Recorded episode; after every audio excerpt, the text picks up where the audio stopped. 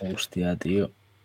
Un, cinco Big Maps, un año de Netflix, 100 Apaches Helicopter, una mansión y un equipo de la NBA. Y todavía me quedan 5.000. No, me he gastado 5.200 y me quedan todavía 94 94.734.999. 27 equipos de NBA. Hostia, 27. Mira, ya con 27 equipos de NBA ya, ya ha bajado un poco. Sí, la bajado la mitad. ya me compro un Abrams. Pero no ha bajado Pero nada. con uno, con uno no haces nada. Tienes que tener por lo menos 100 para, para invadir algo. Con 100 Abrams y 100 Apaches ya hacemos algo. Hay otro que mola mucho que es el de imprimiendo dinero. Y te va diciendo en una escala así que, que va pasando dinero, te va diciendo lo que va ganando, por ejemplo, un profesor o Amazon o Walmart o el gasto de, de la de defensa de Estados Unidos. O sea, flipa. va 84 millones a la hora. Bueno, buenas noches a todos los que estéis aquí. Voy a poner Ah, las chor- chorradas que estamos viendo, pero bueno, o sea, que estamos aquí viendo unas chorradas que puse en el grupo de Telegram de Bislúdica y, y estábamos ojeándolas. Días sin comprar. incidentes. ¿Qué coño es esto, Me tío? voy a comprar Ah, es- 3.000 acres de tierra, fíjate. 3.001. Ah, son los. si- sin erupciones volcánicas llevamos 52. Adiós. Vale, vale, tío. Qué páginas os paso tan interesantes. Sí, sí, ¿eh? la verdad es que es muy chula esta. Esta me ha molado. La voy a poner en el, en el chat porque si no la gente va a decir, bueno, ¿de qué estáis hablando? Buenas desde Montevideo. Ah, ¿Qué muy hora- buenas. ¿Qué hora tenéis ahí? Ahí será mediodía, Por- puede ser. Por, sí, No, más. Las 6, igual. las 6, sí. La has clavado. Sí, señor, las seis. Bueno, Pues nada. La hora de la merienda. bueno, pues son las 10. Yo creo que vamos a ir empezando porque La hora del matecito. tengo aquí unas cuantas cuestiones que preguntar. Venga, pues dale caña, que vengo con muchas ganas. Pues eso, Bisbélica, episodio número 51.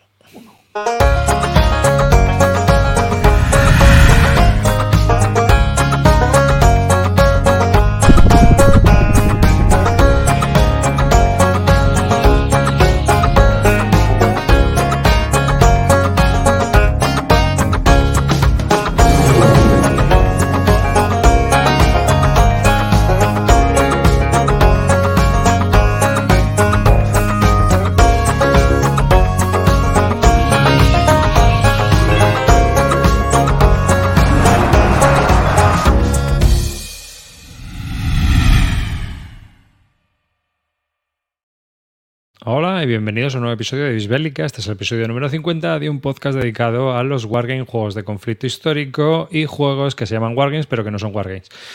Y otros que no son wargames y nunca lo serán. Así que un saludo de David Arribas, este que os habla, este wargamero de baja intensidad y conmigo tengo a Calino. ¿Qué pasa, chavales? Jin, tú, guargamero de baja intensidad, yo ya no sé ni guargamero. Desconozco cuando abrí el último juego que se puede llamar Wargame. Lamentable. Amarillo, curra y haz una intro nueva. Ya, venga. Siguiente. Dale, Río. Yo voy a salvar hoy el honor del programa porque yo sí estoy jugando Wargames de verdad. Podéis ver en mi, en mi nombre de verdad, podéis ver a lo que me dedico últimamente. 30 grados de alabeo, 40 de inclinación. Vamos ahí a tope. Y Ceracanto. Yo disfrutando por 51 vez la intro de amarillo como si fuese la primera. Me, me- me encanta, me fascina. Hay un, Que no equipo, la cambie hay, un, nunca. hay un club de fans que cada vez que digo esto eh, salen como hordas diciendo que no la quitéis, que, nos, que me flipa, tal. Pues, Son, son los mismos que le gusta la- el grafismo de la SL, ¿no? sí, pues mira, eh, ojo, eh, que igual me empieza a gustar entonces. Dentro de tres años empezaré a saborear con otra, con otra intensidad esta intro. Pero sí, tenemos nuestro club de fans de la intro. De, de, hecho, no, de hecho, Amarillo no la quiere hacer. Ya me ha dicho que le gusta este y que no la va a tocar. Pero bueno. Me parece bien. Mira, la gata. Está, ¿Y la está gata? por aquí. Y la gata. Por supuesto, la gata negra. Que eh, tenemos aquí, mira, está Joel en el chat, que estaba el otro día preguntando por el Triunfeat Marengo de Rachel Simmons. Sí, señor. Está reenganchada, Joel, se la ve mucho últimamente. Está, Sí, está sí. bonita la actividad. Son, Y- son etapas, todas las que pasamos. Antes de ayer grabamos el especial del Rommel y ahí estuvo ella al pie del cañón. Así que Triumph of Marengo que es una de las novedades que ha salido recientemente. Bueno, se presentó en Essen, que era una reimpresión con un mapa mejorado, dice todo el mundo, que es mucho más bonito del juego de Richard Simmons. Así que... es bonito rabiar este juego, ¿eh? Es sí, eh, es bonito. Es para ponerte a jugar ahí en el parque y que te mira la gente a pasar. Sí, sí, no, es verdad. Vistoso es un rato, ¿eh? Para que te Pero... de plátano, chaval. No, y es un juego que si lo controlas y te hace clic está guay, porque es muy ajedrecístico y, hay que pensar bastante, ¿eh? y es un buen cometarros. El problema es que tiene el triple de, de FAQ que de páginas de reglas, pero bueno, eso ya. Pues Y que yo creo que ese juego se disfruta a partir de que los dos sabéis Controlen mucho, ¿eh? Controláis mucho. Ah, eso es un ajedrez lo que estábamos comentando. Entonces, pues hay veces que, eso. ¿Cuáles habéis, ¿cuáles, habéis, jugado de estos? ¿Habéis jugado al del Guns, al Guns of Gettysburg? He jugado a los otros dos, el Guns of Gettysburg y el otro. Yo es que tengo, tengo curiosidad, pero últimamente estoy Cógetelo, ahora que, ahora que va a estar disponible otra vez. Es que eso luego se quede. Bueno, ahora con Game no creo que se descatalogue. No, yo tampoco. Yo hoy no voy a poder hablar de ningún juego, pero voy a comprarme uno en directo. O sea que vosotros ir hablando y luego os diré cuál he comprado en medio del tema. ¿Por qué no hacemos una encuesta de qué juego se está, comprando, se está comprando No, quiero que el chat me dé ideas. Lo compro en directo, pero el chat Que, ruja de ideas. Que Sabes que cuando, cuando un chat dirige, nada bueno puede pasar. Bueno, pues eh, lo que de hoy sale un juego de aquí. Voy buscando un caso el, el, ¿eh? el Barbarosa del, del TWWS que estuvimos. El de los, ah, las mil libras. Sí, señor. Eh, no lo voy a anunciar, lo veréis aquí en las baldas de atrás en el próximo episodio. Bueno, pero yo sí que tengo uno que tengo que preguntarte. Ostras, venga, a ver, suelta. Eilau 1807. Pues poco te puedo decir, que acaba de estar, que está llegando ahora y que... Pero, ¿lo tienes o no lo tienes? Es mi pregunta. Pues tío, estos dos mapas napoleónicos, 1807, un sistema que parece más sencillo. Che, no tengo, pero pero ahora vengo. Son of Drums. Estos son los que sacaron los juegos estos navales del Mediterráneo, ¿no? Sí, estos han, estado, han estado en las Bellota, por cierto. fue el, V Valentín, tiene un nombre curioso. Me parece que es suizo, por alguna cosa que he oído. Y ¿Sabes que mis, sillas nunca fueron utilizadas, ¿no? las grandes. ¡Otro! Otro. Napoleón. Todavía no juega ninguno de los otros, mamón. ¿Para qué te no sigues ninguno, pero ahora tengo uno más para que me siga apretando la, la conciencia y me diga algún día hay que jugarlo. Eh, fijaros el envoltorio, ¿eh? Está hecho con lo que sobra del empaquetado del chorizo pamplona del bocadillo de tu hijo. Pero pues una pregunta, ¿el sistema básico ese que nadie juega, que viene en el juego, que luego jugáis todos al de Marcus o se supone que jugáis al de, o al de, o al de yo que sé qué, ¿Ese se va por ratios y todo eso? Eh, no, es mucho más sencillo. Es mucho más sencillo. No va por ratios ni cálculos raros. Es bastante fácil. ¿eh? no, pero que si es un 3 a 1, un 4 a 1, porque mucha gente lo que le criticaba era eso. Ah, sí, eso lo, sigue, teniendo. Claro que tiene ah, proporciones. Claro, porque eso es lo que cambiaba, sí. De todas maneras, una cosa que. Porque no, de, OSG hablo lo mismo, estoy cometiendo una cuñadez eh, en mi nivel. Eh, este tío hace juegos, pero que no son la misma escala, ¿no? Tiene algunos que son escalas distintas. Por ejemplo, el de tiene como varias Rusia, series. ¿no? Es una, es una escala distinta de, lo que son Lo, lo que pasa es que otro de los temas es que se ha jubilado, tío, y está sacando juegos como si no hubiera un mañana. Este me ha costado un huevo conseguirlo, ¿eh? No de pasta, sino de tiempo. Pero el bueno de estos no era el Highway to Kremlin, que siempre habla Ese, bien eh, Pero el Highway to Kremlin es una, es una escala distinta de, este que tiene Calino. Porque el Highway to Kremlin me parece que es una escala eh, más operacional y estos son más tácticos o gran tácticos. Y que alguien me corrija porque ya te digo que posiblemente esté cometiendo. Confirmo que mientras destroquelo esto huele a chorizo, ¿eh? O sea, confirmo que el plástico es de, es de chorizo. es de guijuelo. Es plástico de guijuelo. A mí no me queda muy claro cuáles son de una, de una escala o de otra. No sé si todos los OSGs o OSG es el. No lo sé. O sea que. Medina de Pomar, tío. Es precioso, tíos. no, los, juegos los, mapas son chulos, ¿eh? Los mapas son muy bonitos. Y cuando lo ves montado, cuando ves el juego montado con las sillitas y tienes con las sillitas de madera y eso, la verdad es que son súper pintones esos juegos. ¿eh? En el club yo los he visto alguna vez partidas montadas y desde luego llaman muchísimo la atención.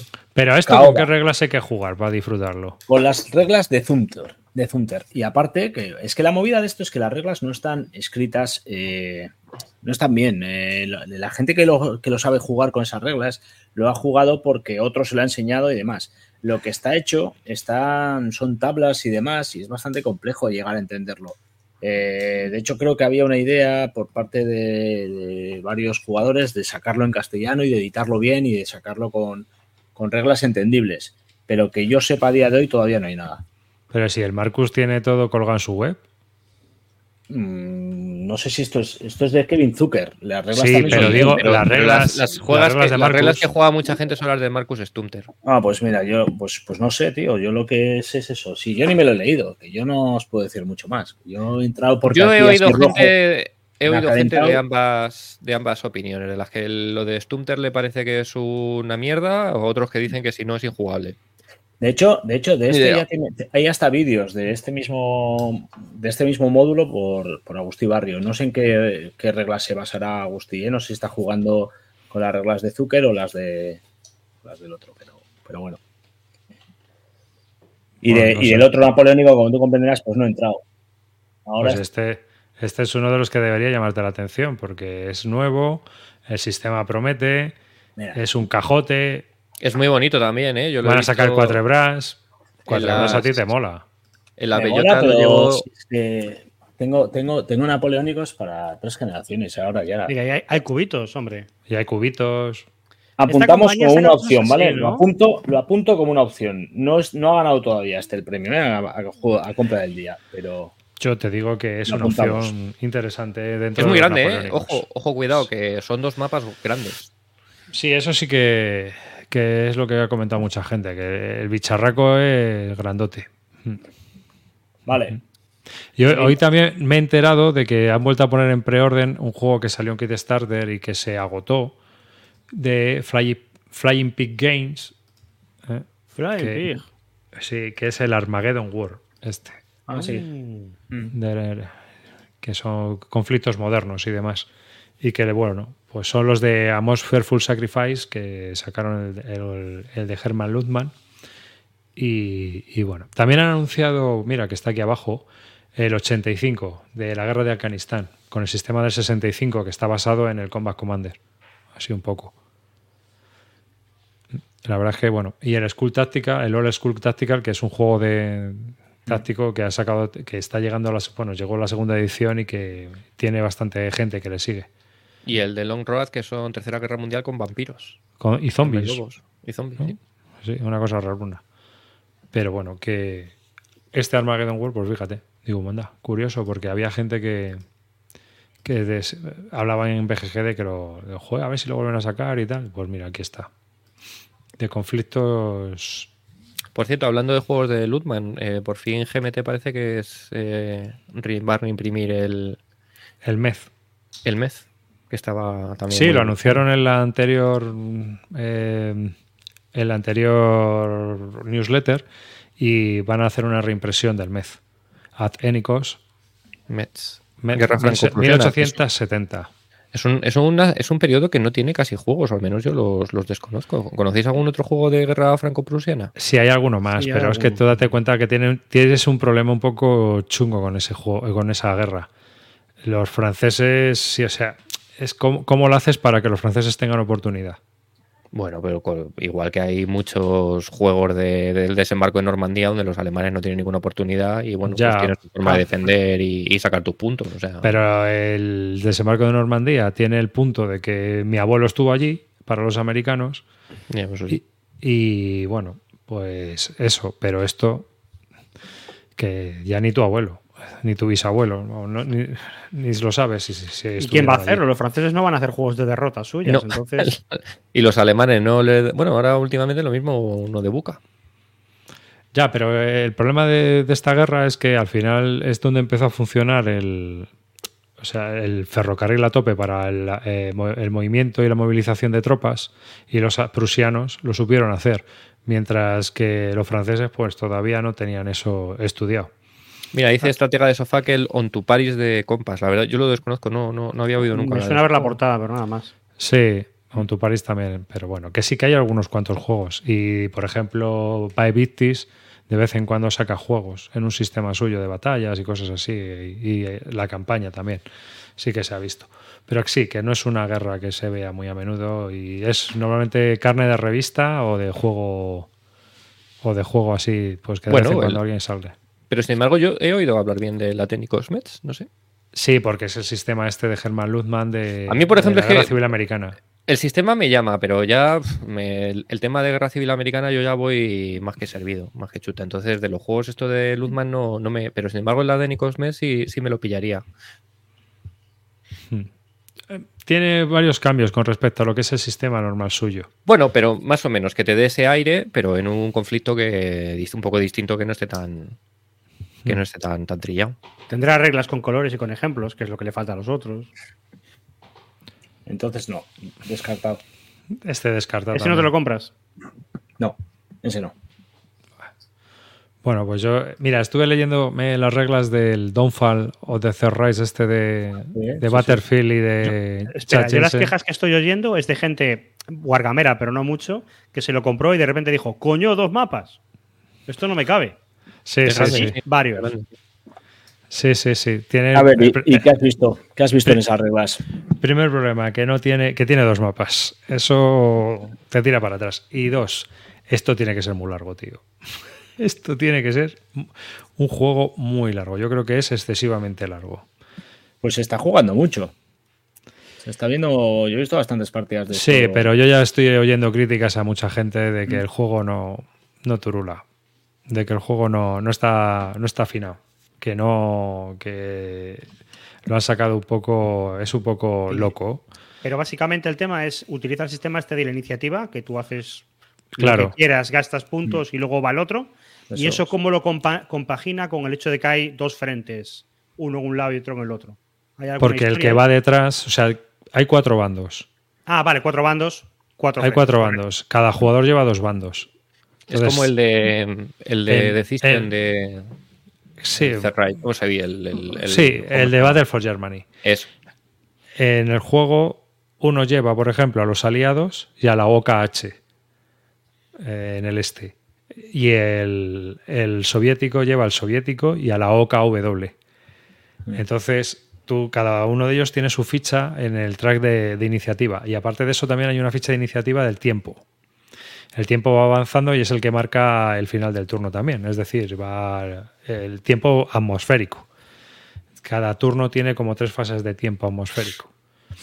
Pero, ¿y, Ah. y- y- y qué problema ves en que sea largo? Al final, para el largo está jugando este un avión que. Pues porque tiene unos mecanismos donde tienes que estar haciendo un montón de cosas que no tienen, que son gestión, por decirlo de alguna manera, pero como yo diría, gestión contable.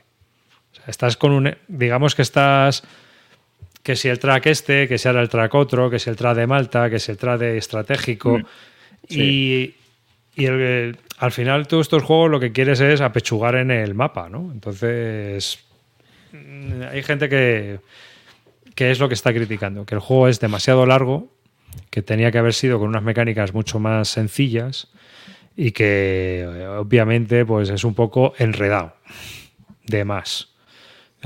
La queja principal es que esto es muy largo. Es lo que yo he oído, para el juego que es. De reglas no es nada, es bastante sencillito. Bueno, Tiene tienes el rollo ese de los counters que hay que darle la vuelta, que van girando, que está también que- habiendo muchas quejas sobre eso, porque dicen que si- como le des un golpe a la mesa o tal, se te menean, no sabes lo que has movido, que si está del derecho, que si está del revés. El, el otro día, cuando sacó, hizo la conferencia aquella, el tipo preguntaba si hacía esto con bloques, hacía esto con fichas, y al final optó por hacer fichas que se giran. Pero claro, es un poco lío a veces. Hmm. Es que ese es el problema del plateo con Basal. Que en Basal no hay ningún problema. No hay, no hay toques a la mesa y se te mueven las fichas. Va a ser un luego, juego de base. que- Yo creo que sí, que va a ser un juego de base. Ese va a ser el problema. Es lo que estaba diciendo todo el mundo. Y os puedo hablar si queréis, que he estado. Llevo un turno completo porque me estoy pegando con las reglas del Vanisol del Fierce. Pero todavía no he jugado toda la batalla, no he podido, no he tenido tiempo de jugar toda la batalla entera de mm, Nerwinder. El despliegue tú lo empezaste cuando Río también hizo el Es primer que, giro. a ver, ¿no? a ver, es que este juego tiene varios problemas. Tiene varios problemas. Lo primero, innova. ¿Sabes? Innova. Eh, lo cual, pues claro, es un tiene unas mecánicas innovadoras. Innova. Nuevo- nueva catástrofe se avecina. o sea, no, no. Eso es. No, pero, pero el juego está chulo, ¿eh? Eh, Bueno, voy contando un poco. Vanisal del Fierce, mm, lo que he jugado hasta ahora. El, el problema que tiene es que, a ver, aparte de las pequeñas erratas o gazapos que hay en el juego, que hay counters con gazapos, el playbook tiene gazapos, el libro de reglas tiene gazapos, eh, eh, todo tiene gazapos. Entonces, ninguno es fatal, ninguno es horroroso, ninguno te va a impedir jugar, pero hay unos cuantos gazapos. Vale, la movida está en desplegar. Este juego tiene dos tableros. Tiene dos tableros. Un tablero de mando donde colocas tus brigadas, pero es que el problema está en que no está explicado. Está explicado a lo Ben Hur, ¿no? O sea, se da por hecho que tú vas a saber esto. Va, tío, tú esto lo tienes que saber cómo va. Y no, te tienes que pegar con cada uno de los párrafos que dice. Entonces, hay unas unidades que tú puedes desplegar en unos sectores específicos de, la batalla. Te dice, la caballería de fulanito tiene que desplegar en el ala izquierda o justo al lado. Vale. Y luego hay otros que son como de libre despliegue. Yo creo que eso tiene mucho rollo, porque tampoco te dice dónde los tienes que colocar, si es al frente, en apoyo o en reserva.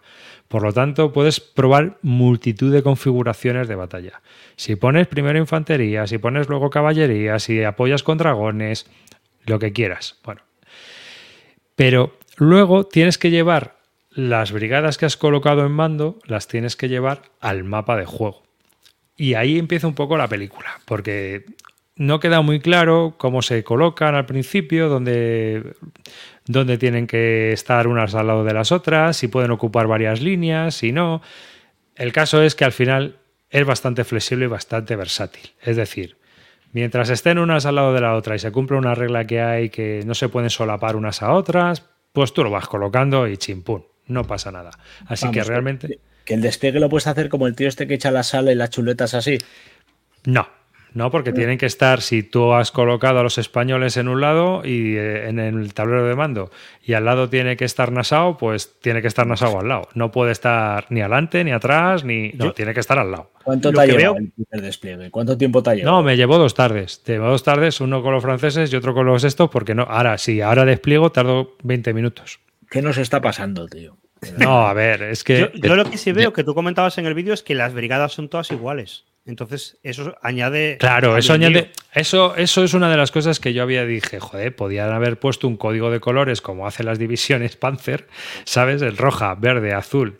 Y así podíamos saber, saber de un poco. No, viene el nombre, ¿sabes? Y todas van el nombre con el fondo rojo o blanco, dependiendo de si es francés. Entonces tú tienes aquí, por ejemplo, a todos los franceses con una banda blanca y dices, pues muy, muy bien, me alegro, está estupendo.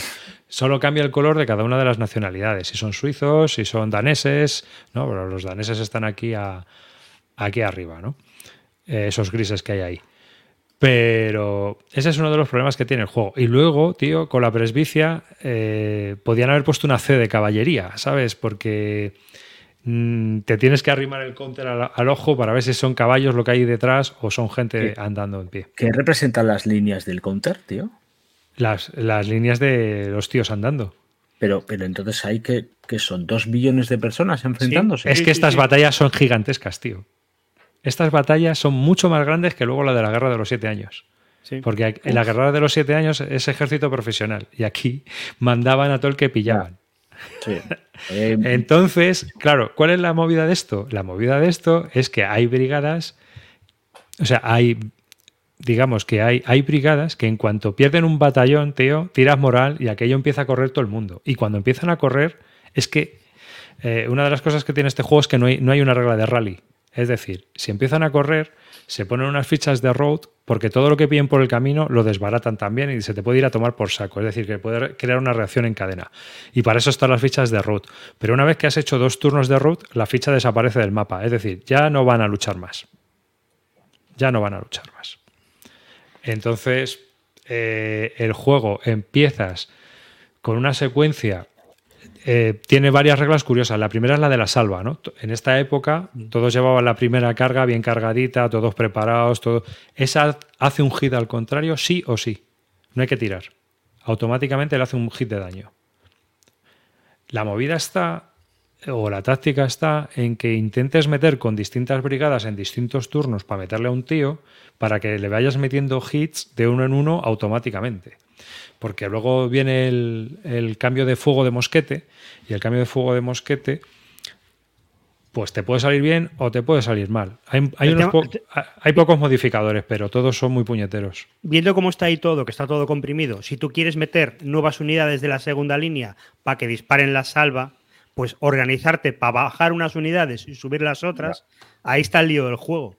Contando además que no puedes cambiar lo que está en el tablero de mando no puedes cambiarlo al tablero de tal, no puedes hacer un overlap. Entonces ahí está el juego. El juego está ahí. Eso, eso, es lo que te iba a decir, que el, aspecto un poco es que no, de luego no va a ser un juego de maniobra en el sentido sí, sí, hay, muchísima maniobra. Oh, pues no sé, mandaste el otro día una foto de, cuando, de varios turnos después de la partida y yo te juro que veía la foto y me decía, pero si me parece la misma foto que la del inicio de la partida. O sea, yo veía que, que estaba igual. Te lo está diciendo Río, ¿eh? Ojo, que te lo está diciendo Río, que lleva un mes mandándonos una foto del mismo avión.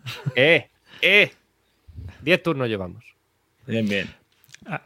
A ver, a mí me parece que el juego está bastante curioso. Y, creo que a nivel táctico sí que hay mucha maniobra, pero a un nivel de táctico dentro de la batalla. Es decir, dentro de un ala, tú puedes llevar una brigada para un lado o para el otro, intentar solapar a las, al contrario, ganarle los flancos, pero dentro del. No, no en toda la batalla, como puede ocurrir en una batalla medieval, donde tú le flanqueas por el ala izquierda y es que le has, le has rodeado. No, aquí digamos que hay como micro batallas dentro de la batalla. Entonces tú con, una brigada estás intentando flanquear a la brigada del otro, intentando romperle en ese ala, tapando el hueco para que a lo mejor no entre la caballería por el otro lado. O sea, es curioso. Voy a ver si puedo poner una foto de, de cómo voy en el otro lado y así lo, lo podéis ver. A ver. Mm, a, mí me parece interesante. Me parece es interesante. No sé si tendrá mucha rejugabilidad, pero. A mí no, a mí no me llama nada. Estoy con Río. Pues. Mira, esta es una de mis. Esta es una batalla. Eh... Mira, compara esa foto con la del inicio de la partida. No, no, pues aquí. igual, no me jodas. Aquí hay bastante fregado ya. Primero porque los franceses han cargado contra la línea de fortificaciones eh, aliadas. Y entonces en el centro se puede ver que ya hay una lucha, están atrapados en lucha varias, mm, varias brigadas, ¿no? tanto los franceses y como los, los aliados. El problema es que los franceses tenían un problema de amontonamiento de tropas. Y entonces van a reventar de gente que no cabe. La gente no cabe. Entonces van a piñaos lanzándose hacia adelante mientras los, los, aliados les están atacando. Arriba dices que hay mucho follón y es posible que hayas movido una ficha, un hexágono. Sí. Ya está. No, no. eso es lo que me. A mí. Sí, pero. Oh, pero un montón de cosas. He movido un hexágono. Pero cuando tú sabes. No de que yo si los aviones giran lentos o no. No, no, no te creas, porque por el flanco derecho los franceses están teniendo problemas. Tengo a los dragones que. Mira, hay, hay parte de los dragones que están corriendo y los daneses están atizando. El problema de los daneses es que ahora mismo su brigada se ha desajustado y hay una unidad que no está adyacente al resto. Por lo tanto, esa unidad va a entrar en orden de marcha automática para poder colocarse con, los otros. Para, los que no podéis ver la imagen, es la entrada del corte inglés en rebajas. O sea, están todos allá apilados y, y, se supone que se están dando tuñas entre ellos. Y los dragones que están enfrente, que son esas dos fichas azules de los daneses que están aquí, que les faltan los dos porque han salido corriendo para abajo porque les han atizado, esos tienen un problema bastante gordo, porque al estar tan separados, automáticamente entran en tres en, orden de, vestimenta o algo así que se llama, ¿no? No sé cómo se llamaría. Sí, tres rank. Entonces, tienen que ir moviéndose hexágono a hexágono para juntarse. Lo que están haciendo ahora mismo es un tapón. Es, decir, hay que cambiar en el orden de brigada a esa brigada por la que está en apoyo para que hagan un intercambio y los de atrás que ya están subiendo que ya se han separado de, los adyacentes, para hacer el intercambio con la, con la frontal. Pero el tema es, ¿esto es ver crecer la hierba o, o de repente se desmorona un rollo y hay que tapar y hay cosas? Sí, sí, sí, tío. Es que el tío lo ha hecho, a mí me parece que el tío lo ha hecho interesante. El tío lo ha hecho muy interesante porque tienes que ir pensando con qué brigada vas a mover, qué brigada vas a cargar. Parece que han vaciado un paquete de sur. Más o menos. Más los de piña, los, los, que nadie se quería comer, piña, los de piña, los han tirado por el mapa. Claro, ¿ves? Y por el área izquierda igual. Estoy intentando cargar a través del río, pero las posiciones aliadas son bastante, bastante. Aunque mira, por ejemplo, ahí he hecho ya una ruptura. En un lado ya, está, ya estoy entrando en la línea. Ahí luego a ver qué ocurre. Pero bueno, a ver cómo evoluciona, ya os contaré. Pero eh, una, una tiene, si, te va la, si te va la época, yo creo que el juego es interesante. Si te va el pelucón. Eh, ¿Ben Hull está vivo en el foro o no? ¿O ha, hecho como siempre? No. ¿Ha cagado su juego y ha dicho me voy a la esto, eh, A ver, eh, curiosamente, el otro codiseñador, David Foss, sí que está muy presente. Y el que está a tope es el desarrollador. El que está a tope es el desarrollador. Y el desarrollador. O sea, que no está abandonado como pasó con el Field No, no. Y el desarrollador, además, eh, le manda las cuestiones al Ben Hull y Ben Hull ya ha hecho fax y, y, está contestando preguntas, pero él no directamente, sino que se las manda al desarrollador y el desarrollador dice en el foro, Ben Hull comenta lo siguiente sobre esta, esta situación. Ben Hull tiene alergia a la BGG, lo sabemos mm. todos. ¿Y en qué innova esto, dices? Primero porque trata la guerra de una manera un poco muy distinta como hemos visto habitualmente, ¿no? que siempre es el mapa y manipulamos todo en el mapa. Aquí todas las órdenes las tienes que dar en el mapa de mando. Es no sé si... pon, una foto, pon una foto del mapa de mando. Que no lo... Voy a ver si, si la tengo porque... Pero me parece que ahí en la BGG había, había alguna. Además que lo que no muevas en el mapa de mando no se puede transferir al tablero. Tú no puedes decir, ah, voy a mover estas brigadas para aquí si antes no las has movido en el mapa de mando. Y para moverte en el mapa de mando hay que hacer tiradas para que te salgan las cosas. Vale, tiradas bueno. de mando. Entonces, bueno. Y es, es, es, es eh, viene a ser, viene a ser eh, eh, lo que en el, taco, el Tenkato Ichu, ¿no? Las órdenes externas de ataque, defensa y tal, que intentas cambiar en el algo parecido, porque de hecho las unidades, si no están bien organizadas, automáticamente entran en orden de marcha y tienden a corregir posiciones. Lo que decía arriba es de que como hay un hueco, lo tienen que cubrir mm. antes de ponerte a disparar o de hacer nada, tienes que cubrir mm. ese hueco. Pues es un poco eso. Es que es guerra lineal, tío. Tú cuando veías una peli decías, les están disparando a estos, no se mueven de la línea, ¿por qué? Porque en esta época había que pelearse así, era, era la forma de hacer algo. Oye, ¿cómo, cómo es la, la, activación? ¿Mueve todo lo pone todo un bando y luego el otro o va por, por Es igual que Busca Campaign. Mueven primero los que tienen orden de carga, luego los que tienen orden de, de movimiento y luego los que tienen orden de rank. De rank, una cosa así. Sí, pero aparte de eso, vas, van intercalándose las brigadas. Primero va el que tiene el general con el AC mayor y luego va el general que, que tiene el menor. Luego, lo, si llevas a los generales en las unidades te dan ventajas, pero pueden palmar en una batalla. Eso es como en el. Eso es como el Musket and Pike. sí, sí, igual. muchas cosas tienen, vienen del Musket and Pike. O sea que lo que innova lo hace bien.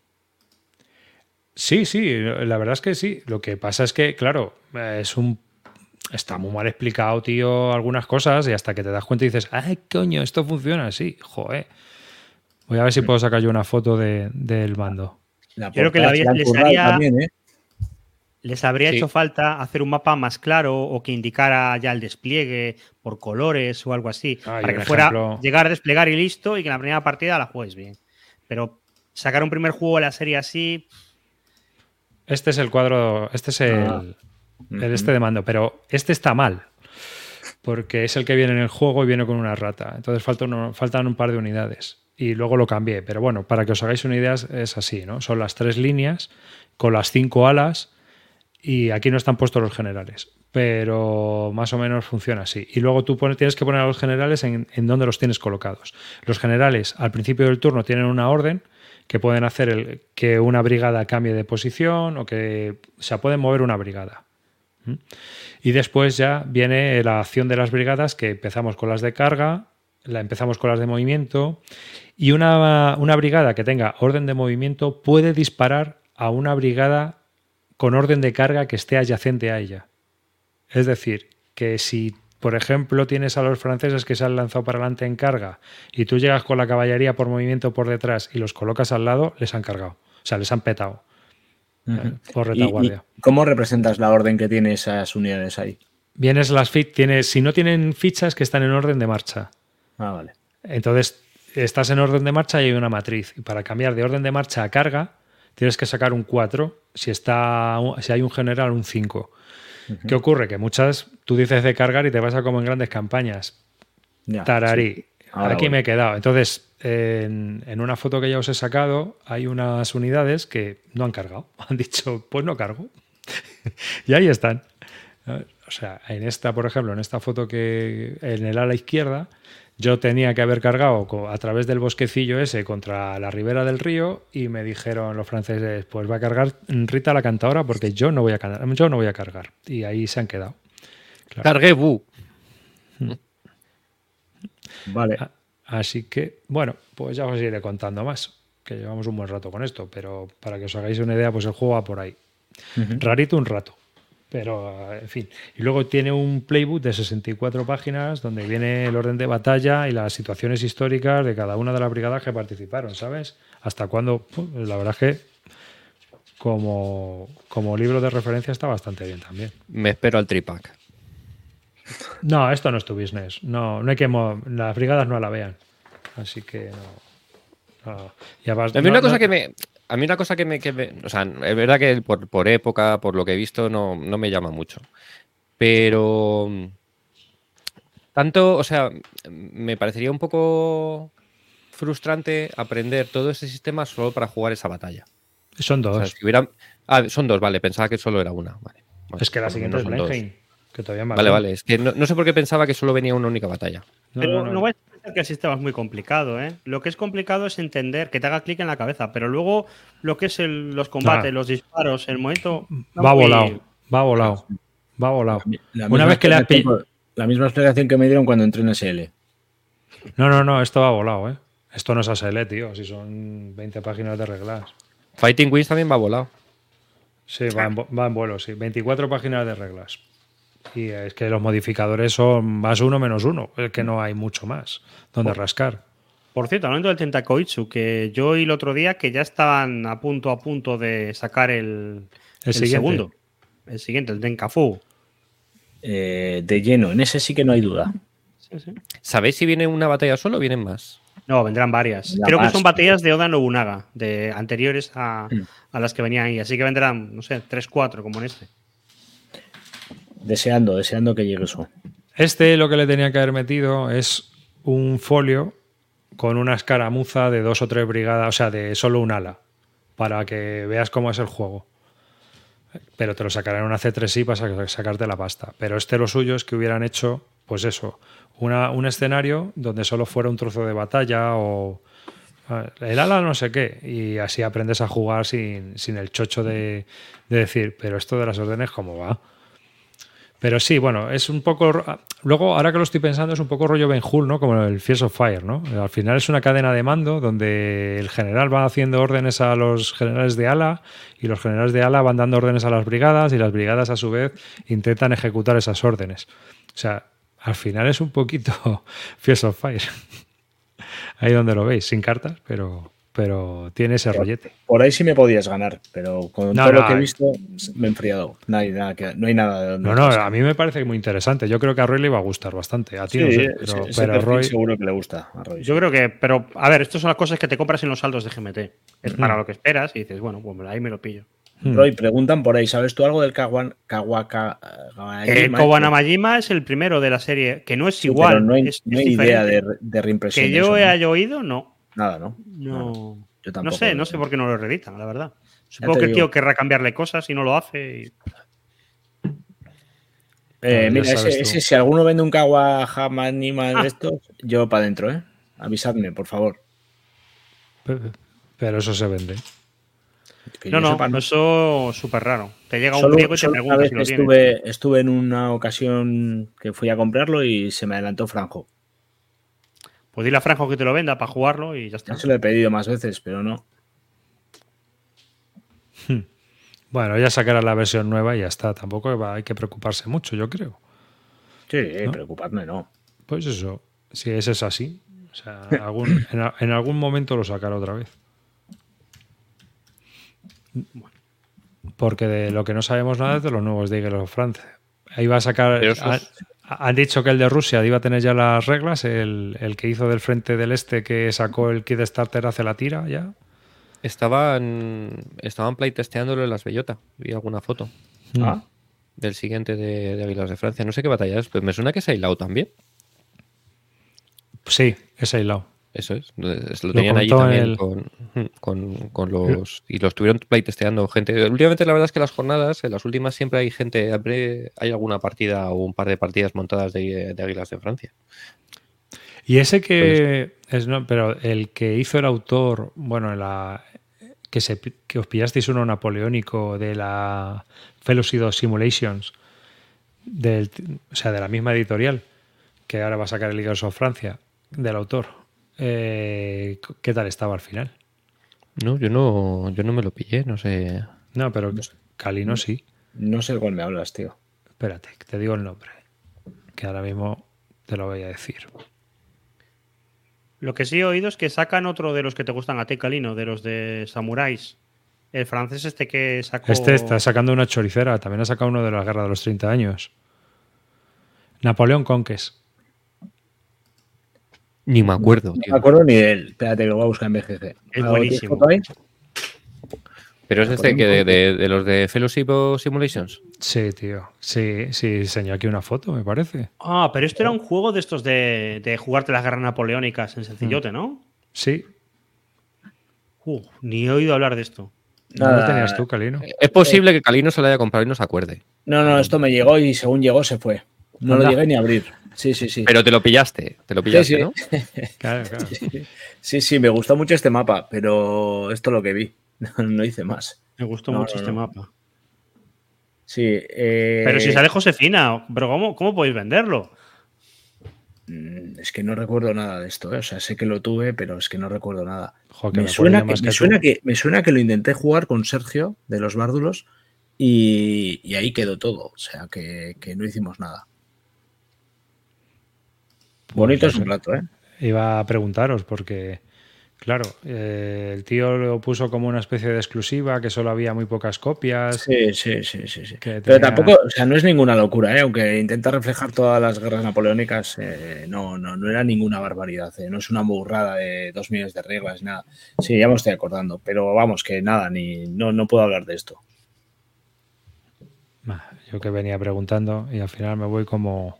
¿Cómo llegas? Igual. ¿Qué- ¿Y tú, Río, cómo vas con los aviones? Yo voy a tope.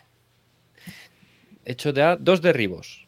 Dos derribos, jugando, uno pero ¿qué, qué estáis jugando sido de mi exactamente? ¿Qué reglas estáis compañero. Ahora os cuento. Estamos jugando Fighting Wins. Hmm. Estamos jugando Fighting Wins. eh, un, una. mm, Punto. No es, no viene. A ver, Fighting Wings es un sistema al fin y al cabo, ¿vale? Eh, hay varios juegos de Fighting Wings. El último que salió fue el Wings for the Motherland. Pero tú realmente con, con lo que es el, el- manual y los aviones, eh, que son lo que se llaman los ADCs, que son las, las descripciones, las, las hojas de descripción de cada uno de los aviones, por esto. ¿Vale? Que es lo que viene con, con cada uno de los módulos. Por ejemplo, en el Wings of the Motherland, pues viene pues todos los aviones alemanes y rusos, ¿vale? Pero bueno, luego hay un montón de, de estos que te puedes bajar por ahí. Eh, con eso puedes montarte tu partida, no te hace falta comprarte el juego como tal. Eh, bueno, si quieres tener la ficha que representa con el dibujito de tu avión, vale, pero si no puedes utilizar un avión genérico. Y estamos jugando un escenario de la Guerra Civil Española, que como tal no viene dentro de ningún juego de, de la serie de Fighting Wings, pero como vienen los ADCs, vienen los aviones, estamos jugando un escenario de lucha entre, entre chirris italianos y, y chatos rusos. Es una- un, escenario de, una, de un enfrentamiento en la batalla del Jarama, en el que, sale- eh, en el que un, un escuadrón de, de chirris italianos, pero pilotados por españoles, por García Morato, se enfrenta con unos eh, con unos eh, pilotados por, por pilotos ame- eh, americanos. Pero bueno, eso es un poquito por si le quieres dar un poquito de, de saber cuál es el escenario. Pero bueno, al final es un escenario que estamos luchando cuatro. Pilotos Cuatro- americanos. Sí, sí, igual que igual que hubo la ¿cómo se llamaba? Los, los que vinieron a luchar de La Las brigadas Brigada internacionales. Internacionales. Eh, pues hubo también eh, parte de pilotos voluntarios eh, americanos que vinieron a luchar. Entonces, este, No por lo ejemplo, en este escenario eran los, los cuatro pilotos que pilotan los, los, los aviones rusos son, son americanos realmente. La brigada Lincoln, dicen por aquí. Mira. Y entonces, bueno, como tal, el, el- no est- estamos jugando con las reglas de Fighting Wings, pero no es un. No viene. Este escenario no viene dentro de ninguno de los juegos como tal, ¿vale? Simplemente ya te digo que tú tienes en la descripción de los aviones y, y te pones. Coges una misión por ahí. De hecho, le creo que esta misión es que ni siquiera es de Fighting Wings, está adaptado desde, desde Warbeach, pero bueno. Vale, explícanos, a ver, aquí cada uno estáis llevando un solo avión, ¿no? Sí, somos siete, o éramos siete. Cada uno lleva un avión. La situación táctica es que los aviones eh, republicanos son sorprendidos por los aviones eh, nacionales. Y bueno, y ahí empieza la mandanga. Una pregunta, porque en el tanques que comentó Roy el otro día, cuando te zumbaban un tanque venía otro. Aquí si te derriban, aquí no. te has eliminado, aquí te, der- ¿no? Aquí te derribas Y ya te quedas un mes sin jugar. Más o menos. Bueno, te juegas a otra cosa. Te da Eh, tiempo mientras acaban. Se te ha olvidado lo que has aprendido, tío. O sea, que... Viendo, viendo A ver, es que te- complicado. Es, es verdad que llevamos dos. Hay, ha habido dos derribos, los dos por mí. Eh, uno, uno aliado, o sea, uno compañero y otro. Y ha sido, fue bastante curioso. Pero aquí es jodido, ¿eh? que te has a cargado un- uno co- a un colega. Eh, sí, ahora lo cuento. Eh, es complicado hacer un derribo, es decir, tienes que tener mucha potra como tú ves. Básicamente lo que pasó es que eh, pude eh, hacer un disparo sobre, sobre uno de los aviones. Yo, yo estoy jugando con los, con los republicanos y bueno, disparé con tan mala suerte de, bueno, buena suerte de que le di. Este es, los juegos de Clash of Arms les gusta mucho el tema de la tirada de críticos. Le pasa también a la Bataille y a los juegos de, de bar. Entonces este juego también tiene tirada de crítico, ¿no? Entonces eh, hay un sistema de que tú vas haciendo hits y el avión va consumiéndolos. Según los hits que tiene, el avión va perdiendo rendimiento. Pero si haces una tirada, mm, un número de impactos en un único disparo, pues tienes una posibilidad de hacer un hit. Y el hit, pues eh, lo típico, tirada de a ver dónde va.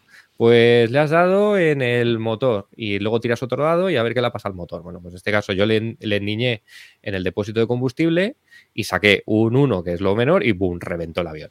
Esto como Battletech. disparo reventado totalmente. Y lo que pasa es que al reventar eh, había otro avión republicano que estaba al lado y ese recibió daños también. Tiré crítico también, pum, eh, en la cabeza al piloto, pues un nada, muerto directamente.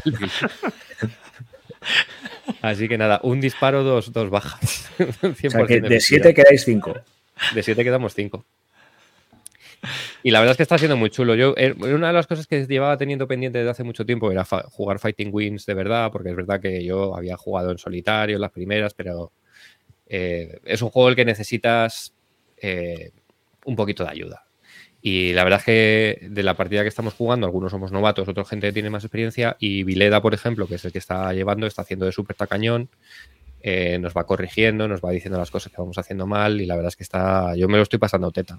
A ver, eh, pa- para explicarnos cómo funciona. Esto tú decides en un papel, ¿no? Vas poniendo tus. Sí. tus- A ver. Fighting Wings es un, es un sistema muy simulacionista, o dentro de lo que se puede simular un cartoncito el que estás pilotando un avión, en el que tú tienes que manejar un poco eh, la. El, aquí se juega con la energía del avión. El avión tiene una serie, tiene una energía que está marcada por el motor, su altura y su velocidad. Eh, tú tienes que, y tienes dentro de esos parámetros de tu avión, tú puedes, dentro de la energía que tengas, la puedes eh, hacer varias maniobras. Entonces, bueno, en cada uno de tus turnos, cada turno representa cuatro segundos de tiempo. Entonces, en esos tú tienes que decir, bueno, pues mi avión va a esta velocidad, tiene esta altura y está en esta posición. Entonces, yo quiero acabar en esta otra posición, quiero girar, eh, quiero acelerar, quiero decelerar y quiero hacer. Y eso, bueno, pues hay una serie de, de tablas en las que te dice, bueno, pues depende de tu velocidad y cuando quieres hacer esto, pues tienes que hacer tantos movimientos en hexágono horizontal y tantos movimientos en hexágono vertical.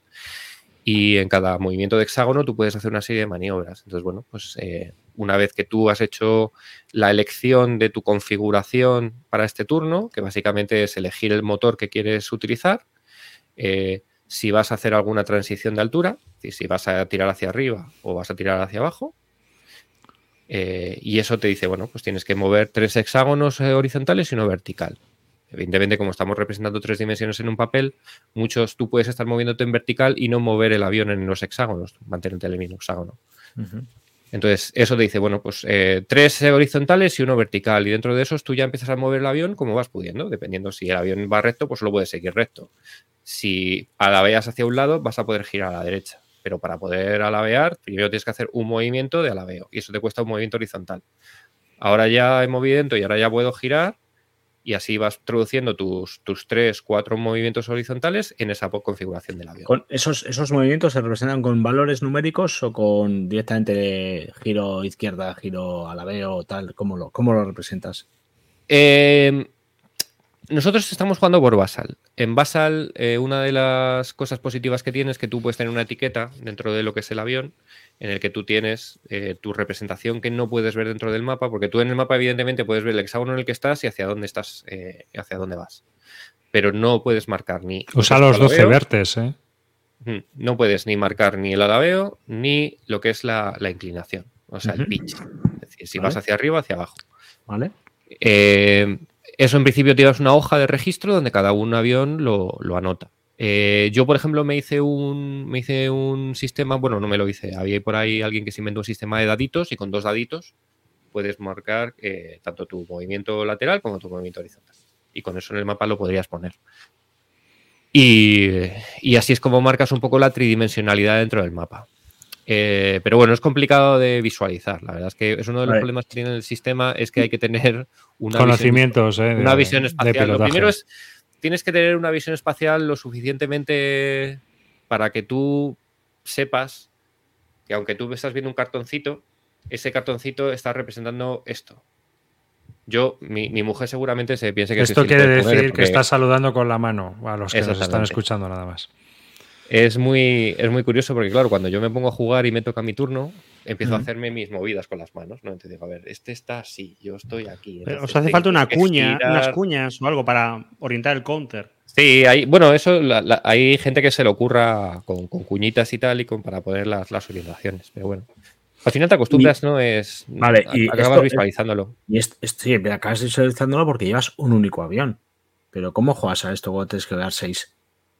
Bueno, pues esto es como SL, ¿no? Vas a empezar jugando Red Barricades el primer ¿Es posible gestionar esto con Es más fácil jugar Red Barricades que esto. Sí, sí. Yo no a ver, sea... a ver, el sistema. El sistema es, una vez que lo interiorizas, no es complicado. Pero es verdad que llegar a la interiorización es jodida. Lo primero, yo creo que lo mismo que me volvieron a decir en ASL. no, no, pero mira, yo, yo te puedo decir que ASL creo que puede jugar cualquier persona. Claro. Eh, a este juego, evidentemente, puede jugar cualquier persona, porque no es ingeniería de cohetes, pero cualquier persona que no haya pilotado un avión en un simulador de vuelo va a tener muchos problemas en saber, en saber eh, identificar qué es lo que el juego te dice que puedes hacer. Sin que hayas, eh, sin que tú realmente hayas cogido nunca un joystick en un simulador y lo hayas movido. Porque a mí, por ejemplo, yo cuando estoy jugando, yo veo la representación de mi avión, ¿no? Entonces yo veo, dependiendo de mis datos, yo me hago la idea de que mm. estoy así. Y yo me visualizo a mí mismo dentro del cockpit del avión, con el mando en las manos, y decir, si yo estuviera en esta situación, ¿qué es lo que haría? Pues yo eh, giraría a la izquierda, tiraría para subir e intentaría hacer un tonel, ¿no? Pues, y luego eso yo lo traduzco en los movimientos del juego. ¿Qué pasa? Alguien que no ha jugado nunca a un simulador de vuelo no sabe que tú, por ejemplo, para girar un avión más rápido, lo que tienes que hacer es primero alabear y tirar hacia de la palanca hacia ti, como si fueras a subir. Este tipo de cosas, alguien que no ha pilotado nunca un avión, bueno, pilotado, entendedme, eh, ha jugado nunca un simulador con un joystick, no lo sabe. Entonces, puedes acabar eh, aprendiéndolo porque al final son mecánicas eh, que vienen descritas y tú, bueno, pues simplemente las interiorizas y ya está. Pero ya te digo que yo creo que para jugar a este juego hay dos premisas importantes para poder afrontarte a él. Y es una primera, tener visión espacial, que sepas capaz de, mediante esas cosas, hacerte una idea de cómo es una representación tridimensional de un avión en un, en una, en un mapa 2D. Y por otro lado, haber jugado un simulador de vuelo. Eh, si no se dan esas premisas, es, es muy, muy complicado hacerse con el juego. ¿Hasta qué punto es, fácil no liarla en cuanto a que estés haciendo algo bien? Quiero decir, tú al final, si estás jugando con inercias, giros y demás, en cualquier momento lo están diciendo. Bueno, entras en pérdida, están comentando. Entras en pérdida y luego entras en barrena, están comentando. Sí, sí, eh, sí, es muy fácil. En pérdida en barrena entiendo que es a partir de una velocidad eh, o... Tienes, cada avión tiene una velocidad mínima. y, por ejemplo, tú aquí cada vez que intercambias. Eh, tú gastas energía para girar, ¿vale? Cada vez que giras muy fuerte, tú pierdes velocidad.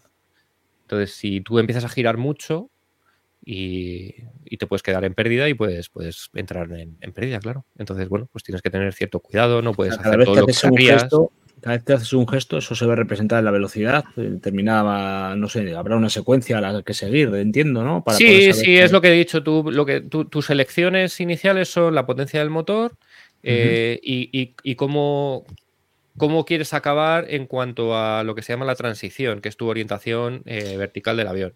Vale.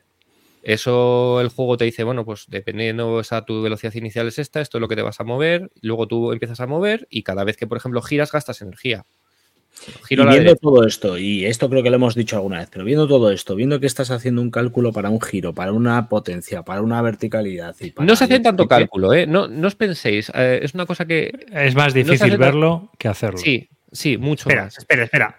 Para la gente que nos está oyendo, lo que tiene debajo de su nombre Río Salido es un barra 15 bis eh, almohadilla 1,2522 SSE, 9.3, 3.5, IR, 45, SHD. Eso es un turno. Porque no, no, no, no, Eso no, esa es la, posición. Es la, situación del avión. Entonces, pero bueno, a ver, esto es un código que se utiliza en, las, en, las, partidas, eh, en las partidas de. La altura va con decimales, ¿eh? Esto simplemente lo que dice es que estoy en el hexágono 2522 con orientación sur-sureste. Mi altura son 9300 pies. Tengo 3.5 de velocidad. Eh, estoy con un. Estoy invertido hacia la derecha. Mi velocidad son. Eh, tengo 4,5 puntos de aceleración que me traigo del anterior turno y estoy en shallow deep, que quiere decir que estoy eh, apuntando hacia abajo. Claro, claro. Claro, hay que tener visión espacial, ¿vale?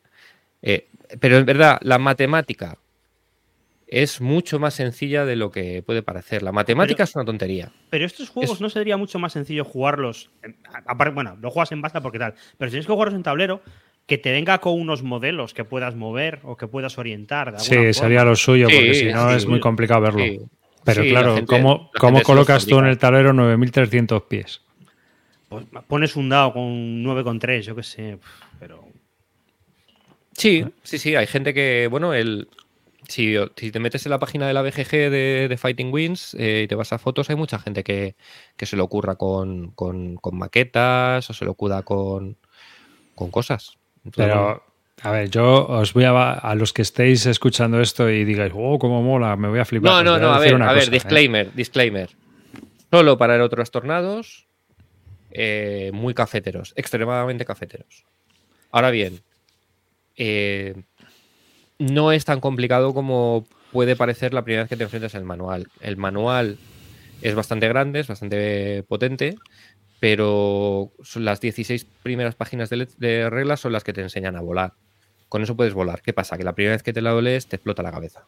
Dices, ah, yo estuve mirando partidas que hay a la BGG de los comentarios y tal, y quitando dos canadienses que deben ser pilotos de guerra, de cazas, y jugar de vez en cuando, y juegan, y juegan, esos juegan, todas las demás partidas, además juegan a distintos juegos de la serie, Todas las demás partidas son partidas de introducción, aprendiendo el sistema, voy volando recto, ya giro, y luego no hay más partidas. O sea, solo veo a los canadienses jugar, a los dos canadienses. también te digo una cosa, el mundo de Fighting Wins no se mueve la BGG. Ya, hay, un, hay, un, foro, por ejemplo, que está en, en groups.io y ahí sí que tú ves mucho, bueno, mucho movimiento. Es decir, al final es un juego muy minoritario. Pero para mí la BGG, comparándola con la BGG, ya me dice un, lo un grupo de, de groups IO, ¿y por qué no montáis una página en GeoCities, que es mucho más actual? Sí, podría ser, podría ser. Pues el JD Webster, pues es el que mola esto. Entonces, bueno, pues a ver, evidentemente no es un juego que recomendaría absolutamente a nadie que no supiera realmente que es un cafetero de los aviones y de las tuercas y que, y que bueno, pues que no le importe meterse en este nivel de detalle.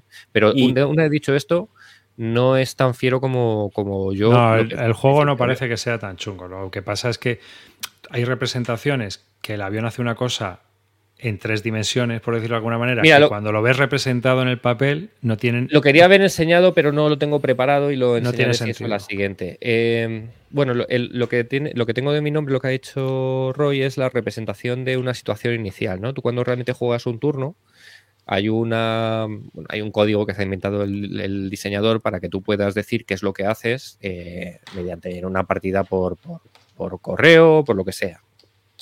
Para que el otro lo pueda implementar en su tal. Entonces, bueno, hay una serie de códigos que diga, bueno, pues yo estoy así, este giro a la derecha, 1H, no sé qué, lo que giro a la derecha, a la izquierda. Bueno, eh, he estado trabajando estos días en un programa que lo que hace es que traduce esos movimientos en unas coordenadas GPS reales. O sea, representa. Lo que ya Lo- hace un mando, un mando, ¿no? De, de Play. Lo que ya hace un mando de Play. Que ya No, está pero, es, no, pero lo, estás- hago para lo hago para visualizar. Lo que hago es que al final todo lo que tú tienes es, es representable eh, dentro de lo que es la, unas coordenadas, eh, la, velocidad tiene una representación real, la altura tiene una representación real, eh, las, las coordenadas de cada uno de los hexágonos tiene una representación real en, en latitud y longitud.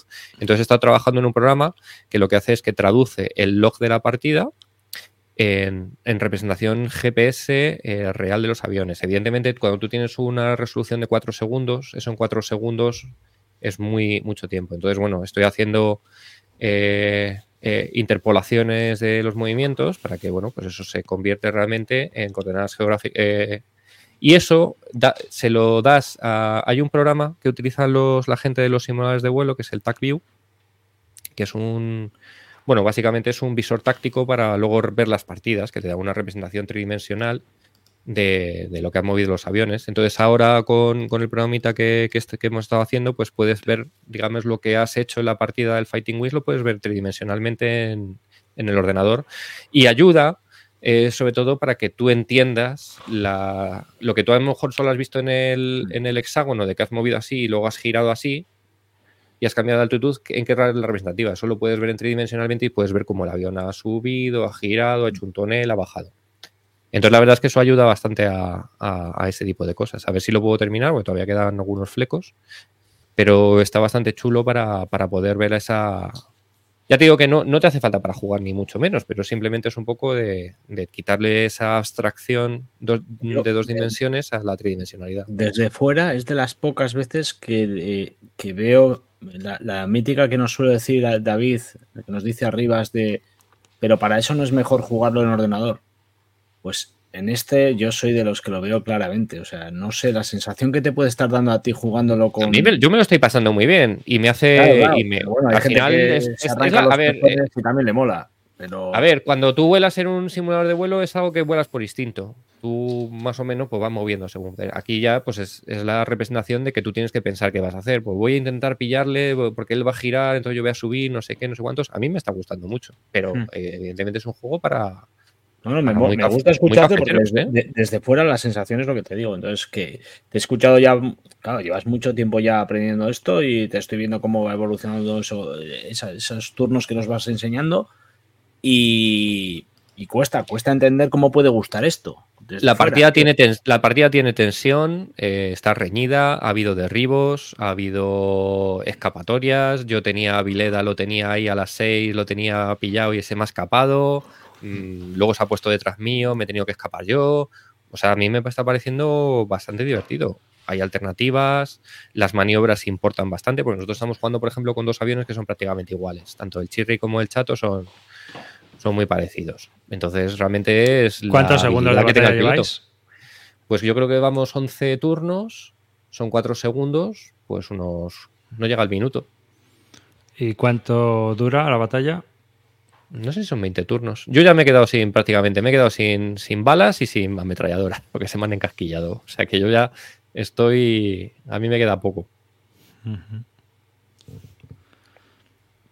Yo que no sé. Yo es que, ¿sabes qué pasa? Que es que, No, no, no, que- no, que hay que tener verdad, muchos no. conocimientos de aviación y hay que meterse No, con no, esto. no, no, mira, sinceramente, no hay que tener conocimiento de aviación. Lo que hay que tener es saber pilotado un simulador de vuelo y, y tener visión espacial 3D. Y con eso A lo puedes jugar perfectamente. Y tenerle interés de jugar a esto. Las maniobras. A ver, esta gente, tío, yo he estado leyendo los logs de los do- dos canadienses, ¿sabes? Y esos tíos, como jueguen con vosotros, es que deben ser pilotos. Claro. O sea, sí, os destroza. piloto. Porque claro, ellos, en la cabeza Claro. saben lo que es, dónde está tu avión y dónde está el suyo. Sí, sí, sí. Y, y hasta dónde le pueden apretar al suyo. Sí. Pero, claro, si no controla. O sea, yo lo que veo de este juego no es que no sepas jugar. Si mover el avión, seguro que todo el mundo. O sea, para apretar un botón, todo el mundo valemos. Aquí el problema está en ver la situación Claro, claro. y tener la referencia no desde el avión, sino desde afuera del avión. Porque tienes que tener un completo de los siete que están en la batalla. Que, ojo, que eso ni en la realidad, ¿eh? Bueno, Porque no, aquí al final centras- tienes el ojo de Dios. Ya te digo yo que aquí tú te centras en el que te está chuchando o en el que tienes delante y tampoco piensas mucho más en el resto. Claro, pero que aquí tú tienes ojo de Dios, tú sabes lo que está haciendo el de adelante. en, una- en un avión de verdad no sabes lo que está haciendo el de adelante. Bueno, aquí tienes el tema de que eh, cada uno de los. Hay una serie de iniciativas eh, y, evidentemente, los movimientos son secuenciales. Entonces, bueno, de- Y luego- muchas veces te toca mover sin saber lo que va a hacer el otro. Y bueno, bueno, que al final es un juego, porque esto en la realidad yo creo que se cruzaban, sí. se pegaban cuatro tiros y se iban corriendo. No, pero es lo que es la representación de lo que estamos haciendo. Llevamos 40 segundos, yo me he quedado ya sin- prácticamente sin munición y lo único que estoy haciendo es intentar reencarrilar a- al que me persigue para que le pegue mi compañero, pero ya disparar yo poco. O sea, en ese sentido, no me parece que sea muy, muy Dime que el juego no empieza en el despegue. Podrías, a ver, el juego, el sistema, te, tiene reglas para, eh, para campaña, o sea, para lo que son los movimientos operacionales y los movimientos tácticos. Nosotros solo estamos jugando el movimiento táctico. Pero el juego te dice cómo puedes jugar también operacionalmente. Operacionalmente son cómo llevas la misión, cómo llegas al desarrollo táctico, en qué momento te ves. Ese tipo de juegos el, el sistema también lo cubre. Nosotros no lo estamos utilizando ahora. Yo creo que a la siguiente me apunto, pero me llevo un bombardeo. Yo llevo un bombardero, voy volando recto y me protegéis. Y igual con eso me apaño. Bueno, los bombarderos disparan. Llevan las Sí, sí, ametralladoras y son bastante pero a- a jodidos. 360 grados. Yo soy, yo soy más del 88 desde el suelo. Va, le, voy a, le voy a dar un- una historia a Calino de juego de aviones que sí le va a gustar. Si ya lo tengo. A un, Daun- un Daunted, no necesito más. Ya, pero van a sacar en Kickstarter un juego de 1981 este febrero. Que no es otro que el ASO 6 Powerful ¡Oh! Series. Esto hay que. Esto hay que Es- esto es un libro juego de Dogfight. Esto Ah, la este es el que, el que ibas, Ah, el que ve a la página 75, no sé qué. Sí, ¿no? señor. Esto es mi, mi- fue, ha sido mi juego real durante muchos años. Porque era en Esto plan hablaste de. en su día, creo, Roy, ¿eh? Creo que Claro, esto yo hablé de esto en su día. Mm. Cuenta, Pues cuenta. esto, esto fue súper popular en su momento. Sacaron cuatro o cinco de estos y luego el tío cambió el sistema y se dedicó a hacer otras cosas. Hizo cosas parecidas, pero de duelos de espada. Sacó uno de, de Luke Skywalker con Da- Darth Vader, con el mismo sistema, pero con duelos de, de espadas. Y esto es eso. Lo que tú ves en estas páginas es lo que verías desde la cabina. Y, y luego tú tomas una decisión, vas a la página y ves dónde estás tú y dónde está el otro avión. Y, y bueno, y cuando Es- puedes disparas y lo derrotas. Es un libro juego de Dogfight. Bueno, pues se va a presentar en Kickstarter. texto, ¿no? Parece que no hay texto, ¿o qué? Aquí ¿Pero qué tenéis. texto quieres, tío? Yo que sé, alguna explicación de que dónde estás. Sí, sí, al principio, pero luego el, el- el libro juego es. Vas viendo imágenes. Claro que sí. Es esta. Bueno, Y. Esto me lo voy a pillar yo. hombre, Me parece muy, muy chulo la idea, el concepto. y este esto es de los G.I. también. y este de los G.I. Joe. ¿Eh? Calino, este. pues qué que se te diga, me llama bastante más. Batalla por el círculo ártico, ya lo sabía yo. A Este, tope con esto. 60 dólares que va a salir. G.I. Joe, la batalla por el Ártico. ¿Eh? Yo creo que este también va a ser un juegaque. Pues igual está bien y, y hay Sí, que jugarlo, ¿eh? es de Porque al final estas cosas. ¿no?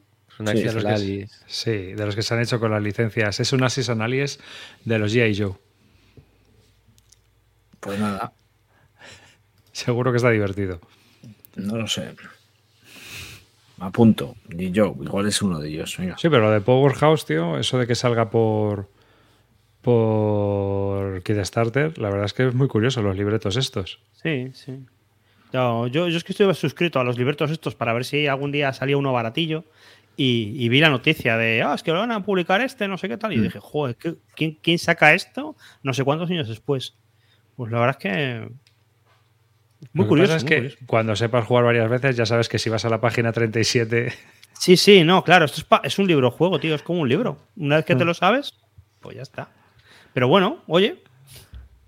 A mí me parece muy chulo. Si hubiera tenido esto de chaval, me lo, lo hubiera quemado. Me hubieran caído las tapas. estaría totalmente desgastado, pero, pero ahora bueno.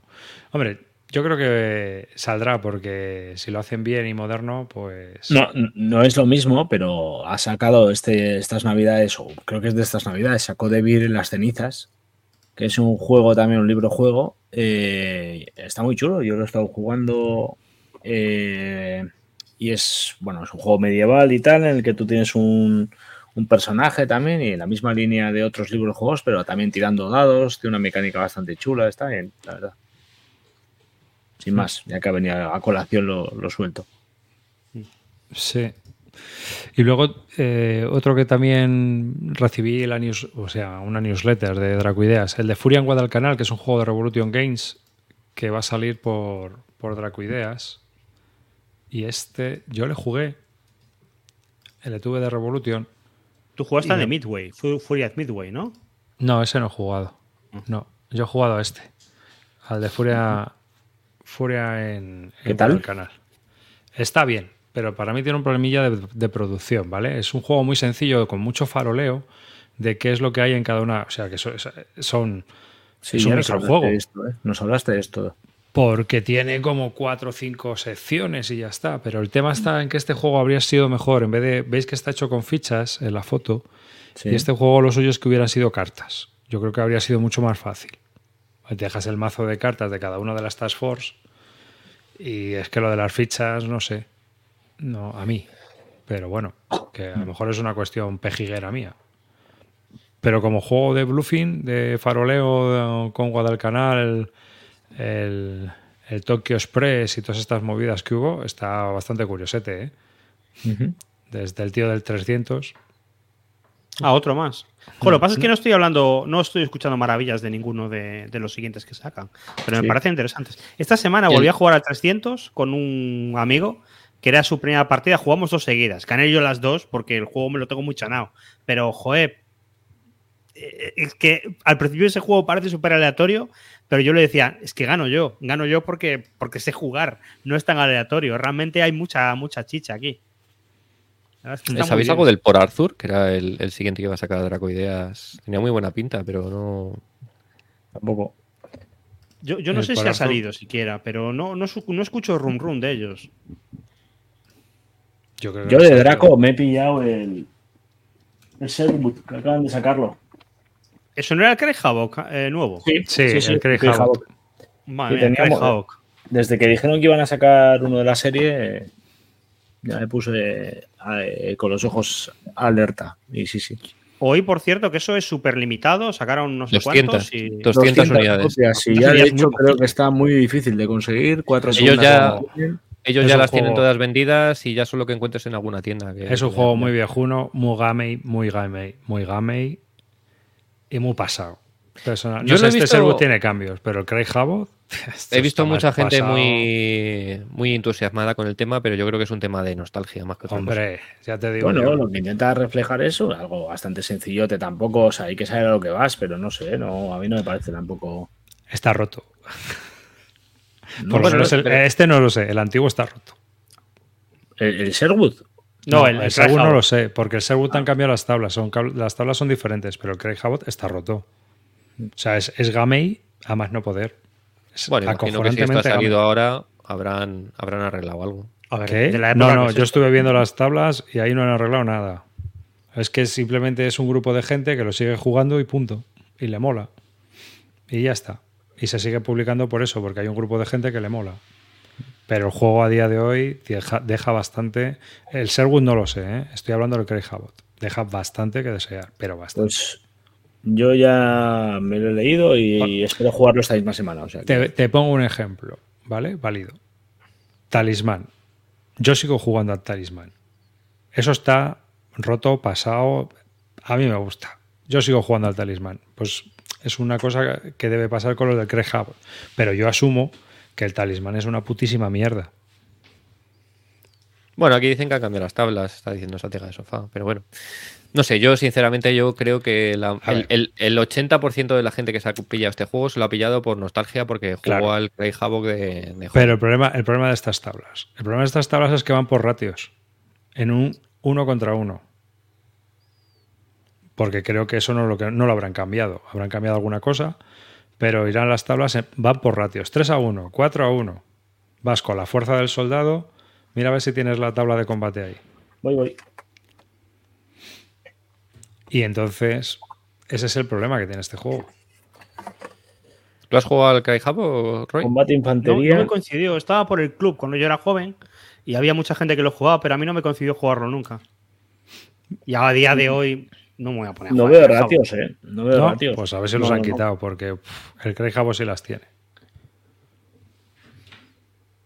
No, no, no, no, veo, no veo ratio, tío.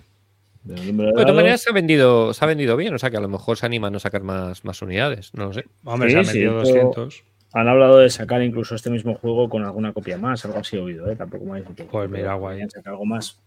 Pero sí, sí. Eh, si al que le mole, pero vamos. Y también van a sacar el Nimich. Estos, ahora que lo dicen por ahí en el chat. El Field Commander. ¿El? El Field Commander Nimitz. Tú te pillaste un, te pillaste hace poco uno de estos, ¿no? Eh, ¿Arribas? ¿No te pillaste el de Alejandro? Un Field Commander. Hmm, pero no lo he probado todavía. No lo he probado todavía. No. Bueno, pues ya que estamos hablando de medieval, voy a hablar yo de esto. Porque ya le he dado macarraque. Al Norman Conquest. Norman Conquest. Me lo he jugado entero. Bueno, me queda una batalla, pero, pero ya tengo una opinión hecha. Y bueno, pues esto del Norman Conquest, ¿qué es? Pues es la nueva el nuevo juego de la serie de Men of Iron de, GMT, que ya sabéis que es esta serie de Richard Berg de, hacer batallas medievales, que cada una pues es un tema. el primero era el triunfo de la infantería, el segundo las cruzadas, el tercero la guerra de las rosas, luego el renacimiento. Y, bueno, este es el primer juego que hace, que ya no hace Richard Berg, porque Richard Berg se murió hace unos años, que, sacó eh, el desarrollador Ralph Shelton. Y, el tema que ha decidido sacar es un tema, es el hilo conductor es batallas de los normandos, tanto antes de la conquista de Inglaterra como después de la conquista de Inglaterra. Entonces, son siete batallas de Men of Iron con eh, batallas de, normandos. Entonces, ¿qué pasa aquí? Pues, ¿qué batallas hay? Pues son, batallas muy curiosas, porque la primera es una batalla rara de normandos sicilianos contra el Papa, que está guay, es una cosa exótica. Luego te vienen en la serie para jugar las tres batallas de la conquista de Inglaterra, eh, Stanford Bridge, eh, Fulhort y, Hastings. Y después te vienen una serie de batallas que ya son posteriores, que ya son descendientes de los, de los reyes normandos, que son batallas de un momento que se estaban pegando contra Simón de Montfort y había unas historias de, de varones que se rebelaban contra poder monárquico. Una cosa interesante. Sale el, el, rey de Brehart también por ahí, que que ya, ya era la época. Y bueno, pues son batallas de caballería, muy tal.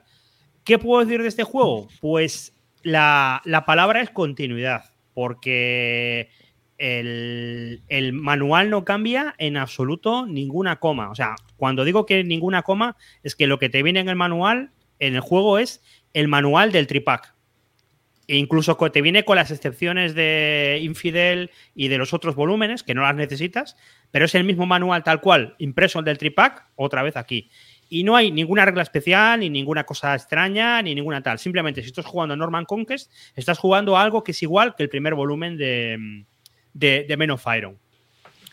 Y, claro, eh, el juego está bien. El juego está bien. Yo me juego ya todas las batallas y la verdad es que es divertido, te lo pasas bien, porque el sistema es muy bueno tenía mucho, mucha historia, estaba bien montado y está pensado para ser divertido. Y está guay. Pero juego no me ha gustado demasiado. No me ha gustado demasiado. ¿Y por qué? Porque se nota que es el primer juego que hace el, desarrollador y, y, no ha cambiado demasiadas cosas y lo ha simplificado todo un poco y se ha quedado un poquito un poquito en pan sin sal el juego, para, para mi opinión. Es un poco duro hacer esta reseña porque yo no quiero hablar mal de él porque es el primer juego que hace el tío Y, yo entiendo que, ha hecho, que haya hecho esto, porque ha dicho, no me la voy a jugar, no voy a arriesgar, hago algo normalito y listo.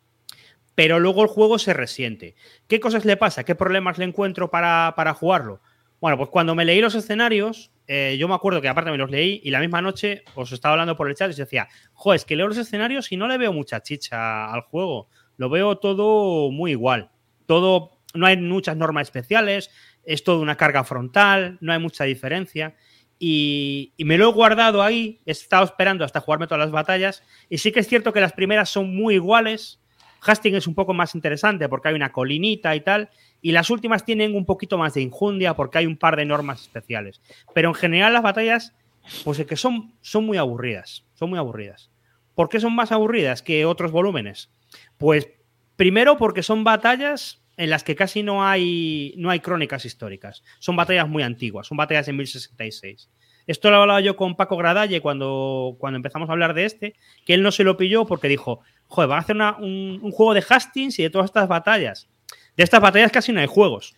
Y ahora entiendo por qué no los hay, porque o te inventas algo o, o, realmente es que no hay mucha variedad que contar en la batalla, ni mucha historia, ni mucho tal. Es todo una carga frontal con muy poquito terreno, mucha historia y, nada más. Y el problema que tiene además es que los ejércitos en, en todo el juego eh, son simétricos. O sea, claro, yo entiendo que no te vas a inventar nada, pero es que al final todos los ejércitos son iguales. Todos los ejércitos son muro de piqueros, un par de señores con hachas, uno o dos arqueros y unos caballeros que pueden estar o pueden no estar. Pero eso es toda la diferencia. Entonces, las batallas pueden ser de su padre de su madre, puede ser el papa, pueden ser los normandos, pueden ser los vikingos, pueden ser tal, pero son todas iguales. Son todas iguales porque las, las fichas son todas las mismas y, y no es como los otros juegos que jugabas escenarios asimétricos, con bandos diferentes, pues unos son eh, musulmanes, los otros cristianos, unos pelean de una manera. Aquí todo el mundo pelea igual. Entonces, al final, las batallas se consisten mucho en choque frontal y ver qué pasa. Y luego hay un tercer problema que yo le encuentro, y es que el tío ha reducido la escala. Eh, ha hecho que las batallas sean mucho más pequeñas mucho más sencillas, tengan muchas menos tropas e incluso los counters son más grandes y los hexágonos del mapa es más grande. ¿Qué tiene esto de, ¿Cuál es el problema que tiene esto? Pues que como hay muchas menos fichas, pues hombre, las batallas son más sencillas, son más fáciles de jugar, son más rápidas, pero es que Men of Iron es un juego muy sencillo. Entonces, si le reduces la escala y lo haces todo más pequeño, pues la batalla se queda con mucha menos chicha, porque no hay 20 piqueros contra 20 piqueros, hay 5 contra 5. Y ahí, pues la cosa va mucho más, va mucho más sencillo, más, mucho más rápido y mucho, se resuelve todo. Como Angikur, el módulo que te viene en el tripack. Sí, un poquito como Angikur. Tú, tú lo dijiste muy bien cuando yo te lo comenté, que dijiste, claro, lo que falta aquí es la locura de Richard Berg. Y efectivamente es eso. O sea, años y años yo echando peces de Richard Berg, que no sé qué, que no sé cuánto, pero el tío sabía lo que hacía. Había unas razones para, para hacer sus cosas de la manera que hacías. Porque joder, tú jugabas uno de los módulos antiguos y te ponías y decías, hostia, esta batalla, qué súper rara es, son cosas extrañas que se saca de la manga, una batalla de piqueros, de un ejército solo de piqueros, contra un ejército regular con cañones. ¿Cómo funciona esto? Y luego te ponías a jugarlo y no funcionaba, no funcionaba, era una puta mierda, pero bueno, echabas la tarde, lo jugabas, veías cómo era y era un enfrentamiento diferente. Aquí es que todo es muy igual, todo es muy igual. Yeah. Entonces no, a ver, el juego no está mal, es divertido, sí. Si es tu primer Wargame y es tu primer Men of Iron, pues igual te funciona, igual te vale. Y si buscas algo muy básico, también. Pero mi recomendación es, ¿lo quieres comprar por coleccionismo? Pues vale, para la balda está, está, muy chulo. ¿Lo quieres comprar para jugar? Pues chico, juégate los otros volúmenes antes. O sea, si no has jugado el tripack, júgate el tripack. Si no has jugado Arquebus, que es un juego estupendo, júgate Arquebus, que tiene escenarios muy chulos, muy variados, muy diferentes. Pero es que aquí todo es muy igual todo es muy igual. Entonces, no me acaba de llenar. El... Le falta, no. pues eso, que el líder normando de no sé dónde estuviera borracho y tienes que hacer una tirada una y entonces hay una carga muy loca que viene por otro lado, cosas así. Una, pre ¿no? una pregunta, Roy. El, es uno de los problemas que tenía Men of Iron y los juegos de ver muchas veces es que est aquí están los, las batallas tan eh, niveladas. O también eh, hay algunas que son. Al ser más pequeñas están más niveladas. Sigue habiendo problemas de desnivelación, porque son batallas que son así, pero yo no lo veo tan grave, porque si te vienen incluso normas especiales para que tú lo ajustes y digas, bueno, pues le pongo esta norma para nivelar esto y tal, y ahí te quedan más equilibradas. En general, aquí las batallas están más equilibradas que en los otros volúmenes y, son más jugables, pero a costa de que sean mucho menos divertidas. Es que falta Chrome, falta una historieta, falta que te cuente un algo. Como dicen los americanos, es un juego muy vanilla, ¿no? Muy vanilla, es que es muy vanilla. O sea, yo espero que con esto coja experiencia y el siguiente volumen que quiera hacer, que son los gelfos y los gibelinos, pues le quede mejor, le quede más apañado, le meta. Y ya es un periodo histórico posterior, ya hay más historia. Pero es que así no, no funciona. ¿Sabéis? El, tema de los gladiadores, tío. Cuando tú te pones a leer como una batalla de gladiadores de, de los romanos, dices, no, no, los romanos no ponían a un señor con espada y escudo a pegarse contra otro señor de espada y escudo, porque eso es un aburrimiento. No, lo que hacían era a uno le daba una red y una espadita pequeñita y al otro un tridente y entonces ahí tenías la gracia estaba en que se pegaba gente con diferentes armas. Pero aquí es que es muro de piqueros contra muro de piqueros. Este tiene un caballero, el otro tiene un caballero. En resumen, se puede comprar, lo puede jugar, pero si tiene los otros y no los ha jugado, juega a los otros. Ya. Esa es mi valoración. ¿Cuál, ¿Cuál, dirías para ti que es el que más te mola? Arquebus es el mejor, con diferencia. Arquebus es muy bueno. Porque Arquebus es que son batallas muy diferentes. Aquí es que todas las batallas son un poco iguales. En Arquebus te encuentras una batalla que es defensiva por completo a uno, una batalla que está desniveladísima a, unos, una batalla grande como Pavía, una batalla pequeña eh, como eh, Bicoca o no me acuerdo cuál era, eh, una que es todo eh, cañones, o una batalla como ¿no? que hay un desbordamiento del río y pasan cosas y tal. Ahí es muy variado, es muy variado. Hmm. Pero es que este, no, no. Y lo de venta. Así ya lo anuncio. O sea, quitártelo incluso, ¿eh? Sí. Para es que yo no soy coleccionista de esta serie. No la quiero tener toda. Incluso estuve pensando en vender el tripack. Lo que pasa es que ahora estoy, estoy jugando. Pero es que antes que jugar este, prefiero jugar a los otros. Si es que el tripack son 30 batallas, no la voy a acabar en la vida. Este le vas a jugar la última, imagino, ¿no? Le jugarás entero. Jugaré la última, a ver si la lío a alguien para jugarla a dos jugadores. Eh, yo creo que con la batalla con la que me divertí más fue con Hastings, que tenía un poquito más de chicha y un poquito más de gracia, era más grande. pero mira, el tío, por ejemplo, podía haber incluido. Lo que pasa es que, bueno, pues no, no querría o no le apetecería o no querría jugársela, pero podía haber hecho una batalla hipotética de que los, los, noruegos consiguieran derrotar a los sajones y se enfrentaran contra los normandos abajo en, Hastings. Un rollo hipotético, por total, las fichas las tienes, cambias un par de cosas, te inventas alguna historia y haces una batalla un poquito más variadita. Pero, pero no, pero no.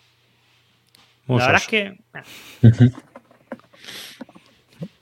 Mira, he encontrado la tabla también yo del Sherwood. esta es de diferencial. Es por diferencial. Efectivamente. Sí, sí. Entonces, la movida. La movida está. Eh, el problema de aquí es que si tú el juego. A ver, ¿cuál es el tema? Que si tú el juego lo juegas en plan jiji, jaja, está guay. ¿Sabes? Tú lo juegas con tu hijo y eh, vais ahí a mataros. Pero como alguien se ponga en plan culo duro, al ser por diferencial o por ratios, lo que empiezas a hacer es a sumar, ¿no? Entonces empiezas a ver que si este caballero le junto con el piquero, este, o con el campesino este con la horca, paso de tabla si ataco a este tipo de unidades. Entonces empiezas a hacer unos combos muy raros, tío. Yo lo he visto, ¿eh? Y ese es el tema, el problema que tiene este juego, que si lo juegas en plan jiji jaja, pues está guay. Pero si lo juegas midiendo la tabla, pues vas a lo que vas. Lo voy a jugar ya esta semana, o sea que ya, ya os diré. Para el siguiente tendré este juego para. Te lo juegas dos, tres partidas hasta que pilles el mm. sistema y ya está. Sí, hombre.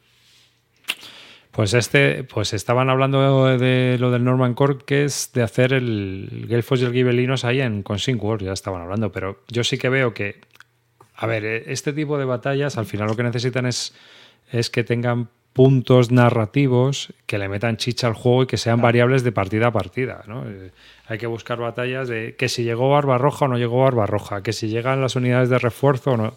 Todo ese tipo de historias que. Claro, cuando Richard Ver hacía un volumen, tú cogías y decías, esta batalla no la conozco, ¿qué batalla es esta? Y tú veías que era una situación muy rara, muy descompensada, pero que era una situación muy curiosa. Y tú leías sobre eso y era lo que le daba la chicha al juego. Y claro, pues este hombre ha hecho pues una cosa mucho más, más sencilla. Que pasa igual en los de la Revolución Americana. Claro, que los de americana lo que tienen gracioso es que tienen una historieta que te va contando de estos son prisioneros de guerra que pueden aparecer o no, porque pasó esta historia, esta apareció borracho, no sé qué, no sé cuánto. Eso es lo que le da gracia a un táctico de estos, que te cuente una, una historieta. Hmm. Una, penilla. Vamos.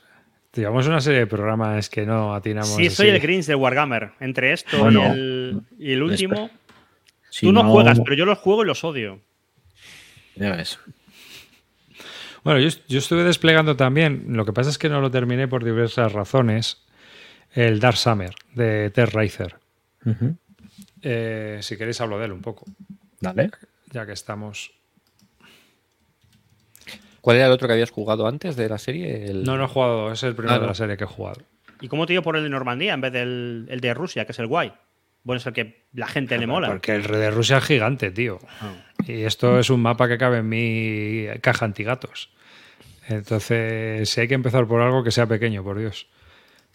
Y es que además yo cada vez soy más enemigo de los juegos de más de un mapa, porque para mí es complicado la manipulación y el, uso. Entonces, eh, fíjate que tengo de Russian Campaign y creo que el tengo las dos versiones, la de GMT creo que la voy a vender porque son dos mapas. Ni más ni menos, por los dos mapas. ¿Para qué coño quiero dos mapas? Es que es absurdo. En mi casa, si tuviera un garaje mega gigantesco para ponerlo, pues bueno. Pero bueno. Bueno, Dark Summer, que es de la serie Dark, esta de, del señor Terraizer, que empezó a salir con, con GMT Games, que tiene de, de, Dark Valley, que fue el primero que salió, que ahora está en P500 otra vez con la tercera reimpresión, o sea, la segunda reimpresión, digamos que es la tercera vez que lo van a sacar. tenemos también el que sacaron, que fue el Dark Sans, que le encanta a Río, por los movimientos de teletransportación de las tropas. Canelita fina. Y el, luego sacaron Dark Summer. Y ha publicado otro del mismo sistema, pero con otro nombre, en Revolution, que es de, de Deadly Woods, que es de la batalla de las Ardenas. Es un sistema chip pool un poco distinto y, bueno, eh, una de las cosas curiosas que tiene este juego es que Terraizer ahora mismo le preguntaron hace poco que por qué no hacía más CDGs y la respuesta que él dio fue que no quiere hacer juegos que no se puedan jugar en solitario. Me pareció curiosísimo. Es decir, que él... Se ha quedado sin amigos. No, pero que él quiere que todos sus juegos se puedan jugar bien en solitario. Que entonces por eso le gusta el chip pool. Bueno, de hecho está haciendo un solitario, bueno, ya lo ha hecho, ¿no? Claro, no, no, por eso te digo que, fíjate que, se ha centrado en ese tipo de juegos, en que juegos que se puedan jugar en solitario, sea para uno o más, pero para poder jugar en solitario. Una maravilla. Bueno, pues este es el enésimo juego de, la, de Normandía, o más, y la primera comparación que a uno le viene a la cabeza es el Normandy 44 de, de Simonitz. Bueno, mm. pues para empezar, a mí este me parece mejor juego para empezar. Primero, llega un poco más lejos. No se para solo en Caen, sino que va más allá. Y la situación te la plantea de una forma más interesante. Quizás el problema tiene la península de Cheburgo cortada y eso se, resuelve de forma abstracta. Pero el juego lo resuelve bastante bien. ¿Cuál es? Eh, es un sistema de chip pool en el cual Mm, o lo odias o lo amas, porque dependiendo del tiempo que haga, que también me parece bastante chula la idea que ha tenido con el tiempo, la verdad es que tiene ideas muy originales. Eh, tú cuando empieza el juego, el primer turno es de... No me acuerdo cómo se... Hay... Overcast, clear. Mm, es el tiempo que hay. Shower creo que es el que, el que marca el primer turno del, del juego, ¿vale? El resto de los turnos, que son 10 turnos, los otros 9 turnos, ves, es software. El resto de los 9 eh, turnos son 9 fichas de tiempo que se meten en una taza y salen cada turno. Es decir, eh, va a salir los. Si hay dos SAN, van a salir dos SAN, pero no sabes si van a salir seguidos, si van a salir hacia el final, si salen al principio. Y hay nueve fichas de tiempo que van a ir saliendo al azar. Y eso va a marcar los chips que se van a meter en la taza de cada una de las facciones. Eh, tienes a los ingleses, a los americanos y a los alemanes. Entonces, Dependiendo de si hay sun o si hay rain, pues va a haber tantas fichas de movimiento inglesas, tantas de ataque y los alemanes y los americanos tienen la virtud de que sus fichas de chips mueven o atacan. Ellos deciden lo que hacen con cada una de las fichas. Los que están más en doctrina, más paralizados, son los, son los ingleses.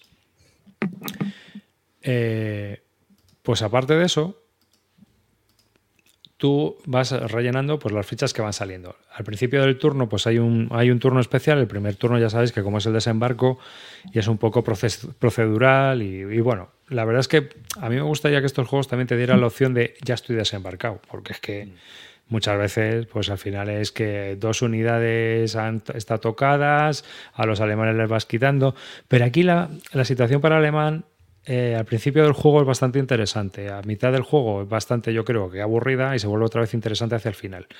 Y es que el alemán tiene que hacer una línea de defensa y no tiene unidades. Entonces tiene que repartirse muy bien y tiene que intentar parar al, al, aliado y no lo puede hacer cerca de las playas porque no tiene capacidad. Así que es, aquí yo creo que la evolución de la campaña la representa mejor que el Normandy 44. Otro tema que tenía el Normandy 44 era el, colodurismo de, los factores de defensa, porque tú, el alemán solo podía defender con un máximo de 10 factores. Mm. Y entonces ya sabía que el americano le iba a atacar siempre con 30. ¿No? Aquí eso no existe. Para mí hay una cosa chunga, que es que hay veces que son te lías ahí a sumar y tienes 76 de ataque contra 45 de defensa y es un rollo calcular los ratios en este juego. Pues yo creo que podía haber simplificado un poco la potencia de las unidades. Y, bueno, luego también hay muchas unidades que salen también un poco con la interrogación, es decir, no sabes la fuerza que van a tener. Entonces tú puedes desembarcar en un punto y resulta que tiene 3 de defensa y ya no estás atacando con un 3 a 1, sino que estás atacando con un 2 a 1, con un 1 a 1. Y eso pues también lo hace interesante. Omaha tiene como dos, contadores de que tiene un más 3 de fuerza, porque ahí las pegaron más fuerte. Y el resto de todos los desembarcos, pues está chulo. Y se van llegando, a partir de ese momento, pues te va llegando eh, a, fuerza táctica de aviación, bombardeo en alfombra, puedes apoyar con los barcos el, aliado para atacar y el aliado va a avanzar sí o sí, porque tiene una fuerza bestial, pero el alemán pues lo que tiene que intentar es tapar todos los huecos. Aquí Reizer ha hecho también otra cosa interesante y es que los apilamientos, tú puedes apilar solamente unidades de la misma división. Por lo tanto, vas a avanzar con los aliados en, las, eh, las divisiones en el mismo hexágono, pero no puedes juntar, por ejemplo, una unidad acorazada de la, de la tercera división, otra de la segunda, mm. una paraca, no puedes. Unidades independientes y puedes sumar una. ¿Cómo hacen los paracas? ¿Cómo... Los paracas tienen su división, tienen que atacar con su división. ¿Pero cómo entran? Esos entran en, los, en unos counters. Ahí no hay unas tiradas al azar ni nada. No, entran y caen y ya está. Chimpún. O sea, te dicen dónde caen y punto. No hay más tutía. Luego sí que en el quinto turno tienes que decidir si se van o no. Si no se van, pierdes puntos de victoria. Ah. Si se van, pues se van del mapa. Se retiran. ¿Cómo hay duración esto, Rivas? Es rapidito, es rapidito. sí. Sí, a lo mejor dos tardes, una cosa así, te ventilas el juego. ¿Y, el combate tiene algo especial o solamente son ratios? A ver, el problema del. Eh, tiene ratios. A ver, tiene varias pegas. La primera, no distingue entre unidades acorazadas y unidades de infantería. La única diferencia que hay es el movimiento. Que los acorazados tienen más fuerza y más movimiento. Ya está. Esa es una de las pegas que tiene. Otra pega que tiene es que si al americano le salen, por ejemplo, pego, pego, pego, pues te has cargado al alemán. O sea, o si te sale, o sea, al, inglés le sale pego, pego, muevo, pues a lo mejor no pega a nadie porque tenía que haber movido primero. O sea, que este es el problema del chip pool, que a lo mejor pierdes un turno. Porque no puedes. El, chip que sale es el chip de acción. Sí, sí. No sale, no es que se activen las unidades de. Hmm. No se activa el mando, sino que lo que se hace es que esa parte del ejército puede mover o puede atacar. Y aparte de eso, el alemán tiene unas fichas de reacción que lo que hace es que puede mover una división o puede mover un apilamiento para atacar o lo que sea cuando ha movido o atacado con un oponente. O sea, cuando ha salido una ficha del, del aliado, el alemán puede hacer una ficha de reacción para, pues, para recolocarse un poco. Esto justo que comentas como, como, problema, que estoy de acuerdo contigo, pero también lo puedes ver como una ventaja a la hora de la rejugabilidad, porque es verdad que ya no puedes optimizar hacer ciertos movimientos que le pasan a muchos juegos. Es decir, tú sabes que en el primer turno tengo que hacer esto, esto, esto. No, aquí no, porque no sabes el chip que vas a hacer. Y, el tiempo, porque el tiempo a lo mejor resulta que está lloviendo y te mete dos chips, en el segundo turno te ha metido dos chips de no sé qué tal, y tú, pues ahí en Cheburgo sigues atascado. Pero eso es lo que comentabas a ver, yo lo veo muy pensado para jugar en solitario, porque es en plan de, bueno, ¿qué me sale? ¿Qué hago? Con lo que o al revés también, ¿no? Porque si, si, habla de que el alemán tiene que hacer una línea defensiva y tal, le da un poco de juego, que son los problemas que suele tener. A, mí me parece más interesante para dos jugadores que el Normandy 44. pues eso es importante, ¿eh? es que eso es uno de los fallos gordos que tiene Normandy. Porque el alemán, tío, aquí lo que pasa es que hacia el final yo creo que esto también desbarra un poco. Pero bueno. Una pregunta. Eh, yo solo jugaba al Sans y al Valley. Eh, y los dos lo tienen. Aquí también tienes. Eh, has dicho que el número de cheats depende solo del tiempo, no depende del turno. Es decir, porque, por ejemplo, en el Valley y en el Sans, tú dices: en el turno 4 va a haber 4 cheats de movimiento, 2 de combate y tal. Que es una de las cosas que a mí no me gustan del juego, porque me parece que hace demasiado artificioso representar lo que pasó en ese mes, en ese año, cuando no se tiene en cuenta realmente la situación de la partida. Pero si aquí dices que depende solo del tiempo. No, solo depende del tiempo. Si te sale lluvia, pues el americano. Ah, bueno, y por ejemplo, si sale sol, el alemán tiene un, una o sea, siempre tiene una columna de, de malus a la izquierda cuando ataca. No puede mover el doble, no puede hacer movimientos estratégicos por carretera. Eh, tiene, digamos, tiene unas pegas. Y en cambio, en software o en rain, pues puede atacar a tope. ¿Eh? y tiene más reemplazos que los otros, porque no hay aviones del enemigo dando por saco. ¿Cuál es la pega del juego para mí? La pega del juego es la pega de Riser, que tiene un juego con 16 páginas lleno de excepciones y cromo para aburrir, ¿sabes? Entonces te viene una ayuda de juego en la que te dice cosas que se olvidan. Macho, si empezamos así, ya de base, pues chungo, ¿sabes? Entonces tiene muchas cositas, sobre todo el primer turno, el primer turno, pues eh, lo que hay que hacer es un guía burros, porque hay que si primera ola, segunda ola, hay muchas reglas cambiantes. Las unidades no pueden pegar en el primer turno, no sé qué, los rangers no pueden pasar de este punto. Eh, digamos que hay muchas excepciones, eh, sobre todo en el primer turno. Y luego tiene muchas cositas de ese tipo, de, pues que se te pueden olvidar fácilmente, ¿sabes? Entonces, pues hay ataques obligatorios, hay cosas así que se te pueden pasar muy fácilmente. Entonces es un juego que hay que estar mirando las reglas, que no es difícil, pero que podía haberse un poco simplificado. A mi modo de ver, creo que podía haberse desarrollado un poco más. No, es la pega que, mayor que tiene. Luego, eh, situación general. Yo, de todos los que he jugado, a mí el que más me sigue gustando es el de Decision, el de D-Day, el de las playas del D-Day, este que salió en folio, el Quad. A mí es el que más me ha gustado porque es muy, dinámico y es sí es muy old school, pero al final pues tú te estás pegando en el bocax y te estás pegando en el bocax. Aquí, por ejemplo, el bocax solo funciona hasta el turno 6 o 7. Luego ya la, defensa que le da a los alemanes el bocax desaparece. No sé por qué. Y supongo que a lo mejor cambiaba el tiempo, yo qué sé, o ya era verano y habían recogido la cosecha. No tengo ni idea. Y, y sí que te queda claro también que obviamente eh, la campaña del oeste tiene un problema en cuanto a nivel operacional, porque al final solo tenemos las Ardenas, Normandía y Market Cardin. O sea, es que no hay más. No hay más campaña ahí. Italia, pero bueno. Pero, pero claro, Italia es un muro. Ya. O sea, Italia es un muro. Entonces, eh, te queda claro que, pues a este nivel, yo creo que un, un GTS de estos seguro que es más interesante en, escenarios de un mapa. Ya. ¿no? Porque puedes hacer puntos donde los alemanes tengan muchas opciones. ¿no? Por lo menos de retrasar a los, a, los alemanes. O sea, a los americanos. Entonces, la campaña como, como, entorno operacional, pues está bien verlo, pero yo creo que no es, no es nada interesante en el fondo. En fin. Y poco más os puedo contar el juego, pero vamos, mm, sí que es cierto que el número de excepciones y tal, cuando estaba bastante avanzado, me di cuenta de que estaba aplicando más la regla de, combates eh, obligatorios y dije, ah, lo voy a guardar y lo vuelvo a empezar. También porque me estaba cansando mucho el cálculo de, de ratios, tío, continuamente en los combates. Era un coñazo porque al final, como el juego te deja apilar por divisiones, tú al final apilas toda una división. Entonces, es- al final tienes 18 puntos de fuerza eh, con una división, 26 puntos de fuerza con otra división. Y con eso intentas entrar en Caen, por ejemplo. Así que al final tenía apuntado en una hoja, tío, más bien por grupos de ejército, el, el- el nivel de Valor. puntos de fuerza que había. Ya.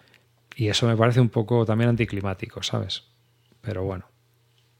Es el peaje que habría que pagar, supongo. Bueno, no, no me ha parecido mala explicación, ¿eh? O sea, no, me- no, no. No, a ver, el juego. Yo te voy a decir una cosa. Creo que el juego es bastante interesante, ¿eh? Mm. No es una obra maestra, pero está bien. Es un juego que, eh, además, que salió a un precio muy competitivo. Esto salió por 40 euros, una cosa así. Lo que tú decías otro, el otro día es que Terracer es un autor, es un tío que hace su rollo. Y tú Bueno, juegas un ah, juego suyo Ojo, Intenta innovar. que, que hace grandes mierdas. y hace grandes mierdas, las hace. Claro, pero, es un autor. Es que Razer es un autor. Y tú decides si te lo tragas o no te lo tragas. Entonces tiene cosas buenas y cosas malas. Entonces tiene juegos de la Primera Guerra Mundial que están chulísimos y tiene otros de la Primera Guerra Mundial que dice, madre mía, madre mía, este eh, se lo podía haber guardado. Quiere hacer uno del Pacífico con este sistema. El... No sé cómo Joder, se llama. Pues este es complicado para hacerlo en el Pacífico. ¿eh? Pues, algo así he oído. Hombre, yo creo que son juegos muy suyos, no están desarrollados eh, del todo, mm, no hace caso a la gente, hace lo que le da la gana y bueno, pues tú te lo tragas o no te lo tragas. ¿Este le ha salido bien? Pues bien. ¿No le ha salido maravilloso? ¿Le podía haber salido maravilloso? Pues seguramente a lo mejor si lo hubieran trabajado un poquito más, seguramente habría estado mucho mejor. Pero como juego de Normandía, mm, ya os digo que muy interesante. El siguiente pruebas es el Atlantic Wall. El Atlantic Wall, pues si te digo la verdad, De Ghost. De Ghost. Eh, me No, estoy un poco. Me canso un poco de la Segunda Guerra Mundial ahora. No sé. No sé lo que le daré, pero. Antes te juegas un, un Day of Days. Pero bueno, pues, Mira, si hubiera que jugarse un Monster, ¿qué Monster te jugarías tú, Río? ¿Un Panzerlas Stan? ¿Un Winter? Si, si me pudiera jugar un Monster. Monster, Monster. Un Mister. Pero Monster. Tres mapas y más de mil fichas. Ahora mismo, tres mapas, me jugaría el Valley of Tears. En, con Egipto, con la parte de Sinai. Ese. Pero bueno, los, los BCS es verdad que aunque son muy grandes de mapas, no son tan BCS, no son tan. No son tan monster como parece porque son muy, son muy dinámicos. No es, no es, no es el, el Winter. O sea, no es un OCS. Al final, un BCS, aunque tú lo veas que tiene cuatro mapas como puede tener el, este juego, es, es mucho más dinámico. No deja de ser un juego largo, pero no, no tiene nada que ver con el típico juego con, con pilas ahí de, de montañas que dan sombra. Son mucho más dinámicos, más jugables. Pues mira, espero jugarlo, por cierto, espero, espero jugarlo este año. Es una. No, no, lo quiero montar en el club. Antes de acabar una nota, eh, porque el otro día hicimos la- el, el vídeo hablando del Rommel, de, de que saca- ha sacado ahora Duit, y joder, empecé a jugar por Rally de Troops con, con Ibai y con alguna persona más, y joder, llevo un par de turnos, pero me parece la hostia ese juego. Está me parece guay. acojonante. Engancha. ¿eh? Sí, Me, par- me parece acojonante que eso saliera en el año 82, Cuatro. 84. Por ahí. Es que es un concepto súper moderno, porque esto es un juego. O sea, no es un rollo que represente fielmente la campaña, que pase esto y que Mm. pueda pasar todo tal, sino que es un rollo en el que con mecánicas y historias y cartas y puntos te simula un enfrentamiento en el desierto que puede ir de una manera o de otra. Y corrige el gran problema que tienen los juegos del desierto que yo he jugado del Frente del Norte de África, que es que en un momento son agónicos, porque hay un tío que está ahí, ah, ah, no aguanta, y se va para atrás, no le llega suministro y se jode. Aquí es, cuando pasa eso, se acaba el juego. Sí, Entonces, lo, has joder, resumido, lo has resumido bien. joder, es que me parece chulo. Y aparte tiene ese Se rollo de acaba que- para, para lo bueno y para lo malo, ¿eh? También. para ¿eh? lo bueno y para lo malo. O sea, Pues te es- echas otra. Mm, pero echas bueno, otra. puede- pero puedes. Pero para alguien que busca algo más, pues se queda un poco. A ver, yo, yo lo, cuando hablé de él en, la- en el anterior programa ya lo dije. A mí me parece que es un, como simulación, me parece muy flojo. Como juego me parece un grandísimo juego. Total. muy chulo. Es que es una sensación muy de. Está siempre ahí en. Y, luego... Las decisiones son muy duras, el ataque hay que tomárselo con muchas garantías, nunca tienes la seguridad de cómo hacerlo. Eh, sí, a mí las decisiones que tomas en el juego además son pocas, es lo que intentaba decir un poco David, el número de cartas que tienes es muy limitado, te, te está condicionando constantemente, entonces al final las mecánicas te inducen a un juego muy, muy divertido, la verdad. Pero cuando a veces hay veces que tú ganas o pierdes y dices, perdí o gané porque me la jugué y me salió bien o al otro mm. no le salió bien. Y es todo el fuerza un ataque más, me retiro para aquí, hago no sé cuánto, muy, muy elegante, o sea, para ser un wargame súper elegante, para ser del año 84 una, una pasada, o sea, no hay juegos así ahora casi y me parece la hostia. Oh, me, alegro mucho, tío, de que después de la explicación lo hayas empezado a tocar y te esté gustando. Sí, sí, no. Si es que me quedaba, lo que me quedaba era desplegar y ver cómo funcionaba. El gran problema que tenía yo con este juego era que leía los tres tipos de movimiento y te volvías loco sin verlo representado y tener las fichas delante. Y lo que no había hecho era desplegar, lo que tenía que haber hecho era desplegar y mover, mover los bloques. y ahí lo entiendes todo. Pero, pero me parece un juego que lo puedo sacar para jugar porque te lo acabas en una tarde, salvo que te alargue los 10 turnos. Fíjate que mi gran problema con este juego nunca fue el movimiento, tío. Fue entender el abastecimiento, tío. Para mí el suministro, sí, hasta que lo interioricé me costó, me costó. Pero mira, el otro día vino un vecino mío a casa, eh, guarramero de, baja intensidad también, digamos, de que le gustan, pero no, no juega a cosas muy complejas. se lo explicamos y jugamos la partida que es el típico juego que se lo puede sacar a alguien en un momento determinado diciendo, siéntate aquí que te voy a contar esto. Y se lo cuentas y juegas. Y luego que la duración de esas primeras partidas es muy, muy cortita. No sé si se va a acabar, ya, terminar echando leches. Claro, sí, sí, no, seguro. Porque aparte la cagas y. Yo, yo, fíjate, la partida que estoy jugando la cagué porque dije, voy a hacer una retirada. Ah, que gasto un supply. Ah, que me dispara. Oh, vaya, me han matado las fichas y me he gastado un supply. Soy gilipollas. Bueno, pues, pues lo que hay. Mm. Ahora ya lo sé. Pero la verdad, el Besinque es, es un fiera, ¿eh? Sí, es una máquina el tío. A mí me parece que es un, muy buen autor. Este yo no conozco juego suyo que no sea o muy bueno o al menos interesante. Yo el único problema que le, veo un poco es que si no. Si te enfrentas a él solo, te, le puede pasar lo que te ha pasado a ti, Roy, que mm. dices que le coges el manual, si no te lo cuenta nadie, dices. Mm, eh, yo, no, entiendo. Más que, eso, el mayor problema que le veo al juego es que una unidad lamentable puede coger un resquicio en el mapa, cortarse el suministro y te acaba de reventar todo el juego. Sí, sí. A mí el otro día eh, Iván Roblak me ganó eh, porque metió unos exploradores por los oasis y no había dejado retaguardia y pum, y nada, todo el ejército embolsado ya toma por culo. Pero eso se pues ve, ¿no? Tú vas viendo ese, explorador que va a poquitos. Sí, pero te pilla, pero a mí me pilla sin, o sea, me pillaba sin cartas de suministro. Si no tienes y iba con cartas y muevo y yo paso, muevo, paso, muevo, paso, pum, se acabó. Mm.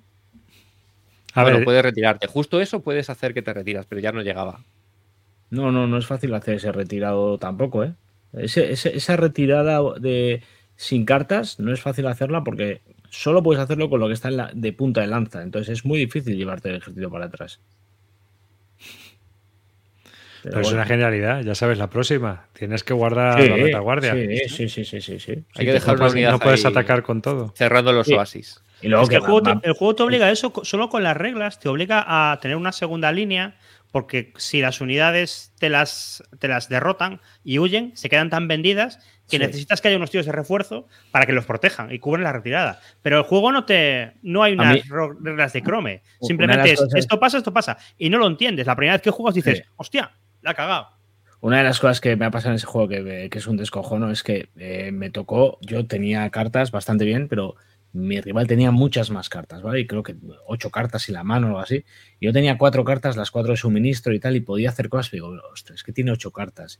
Eh, y al final las ocho cartas suyas eran todas, no había suministro, no había opción a hacer nada, no tenía opción a nada, las ocho eran cartas malas, pero yo le veía tanta carta en la mano que solo eso a mí me estaba cojonando de una manera terrible. Y él al revés, él diciendo, no tengo nada para hacer.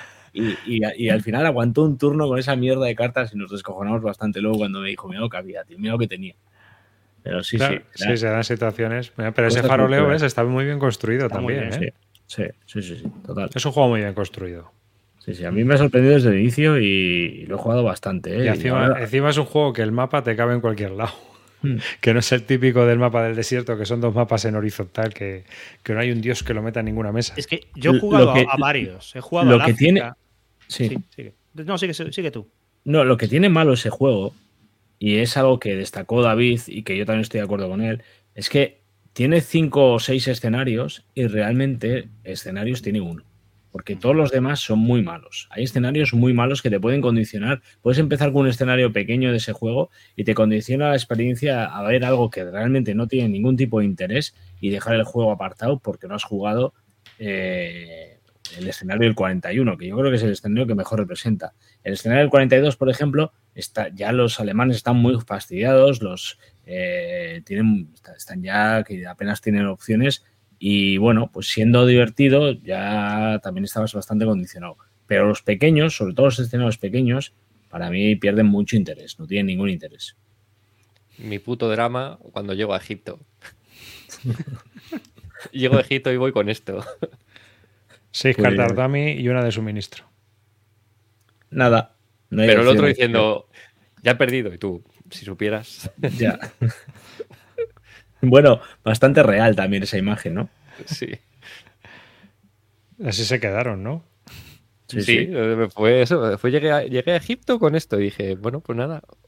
A las puertas de. El tema es ese. Si buscas un juego histórico de, de la guerra del desierto, búscate otro.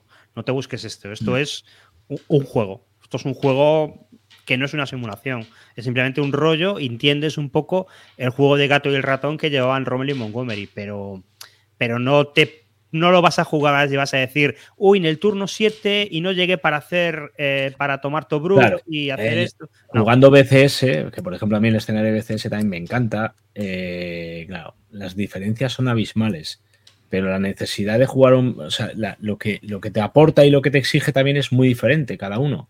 En este tienes un juego que te está enseñando algo muy, muy somero, muy de una perspectiva muy, muy, muy externa, no, no entrando tanto en el detalle.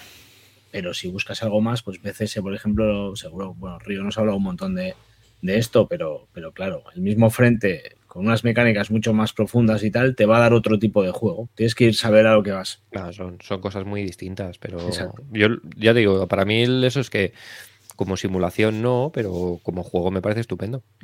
Claro. Es Pero- como el 300, es lo que hablábamos siempre del 300. ¿Podrías Claro. considerar el 300 que es una buena simulación de las guerras con los persas? Pues no, oye, pues no, pues seguramente, pero es un juego estupendo, pues desde luego, te lo vas a No, pasar y- bien, Pues pasa lo mismo con el Twilight Struggle. Tú después de jugar al 300 mucho tiempo entiendes cuál, es, cuál fue la dinámica de la invasión. Estos lo intentaban, pero tenían muchos problemas, los otros se defendían no. mejor. Y, y en el Rommel salen cosas racionales, o sea, Sí, tú sí. ves las cosas que pasan son cosas parecidas, a no ser que la cagues y tal, pero bueno, tú ves como tienes que tomar Tobruk porque te jode las líneas de suministro, puedes llegar, una vez que llegas a Egipto ya tienes el suministro muy jodido para llegar hasta allí, o sea, no lo representa mal, pero bueno, al final es su- en ese sentido es muy abstracto con respecto a lo que son otros juegos más simulacionistas. Y, y muy diferente a cualquier otro Columbia también, ¿eh? Sí. Muy Sí, diferente a cualquier otro Columbia.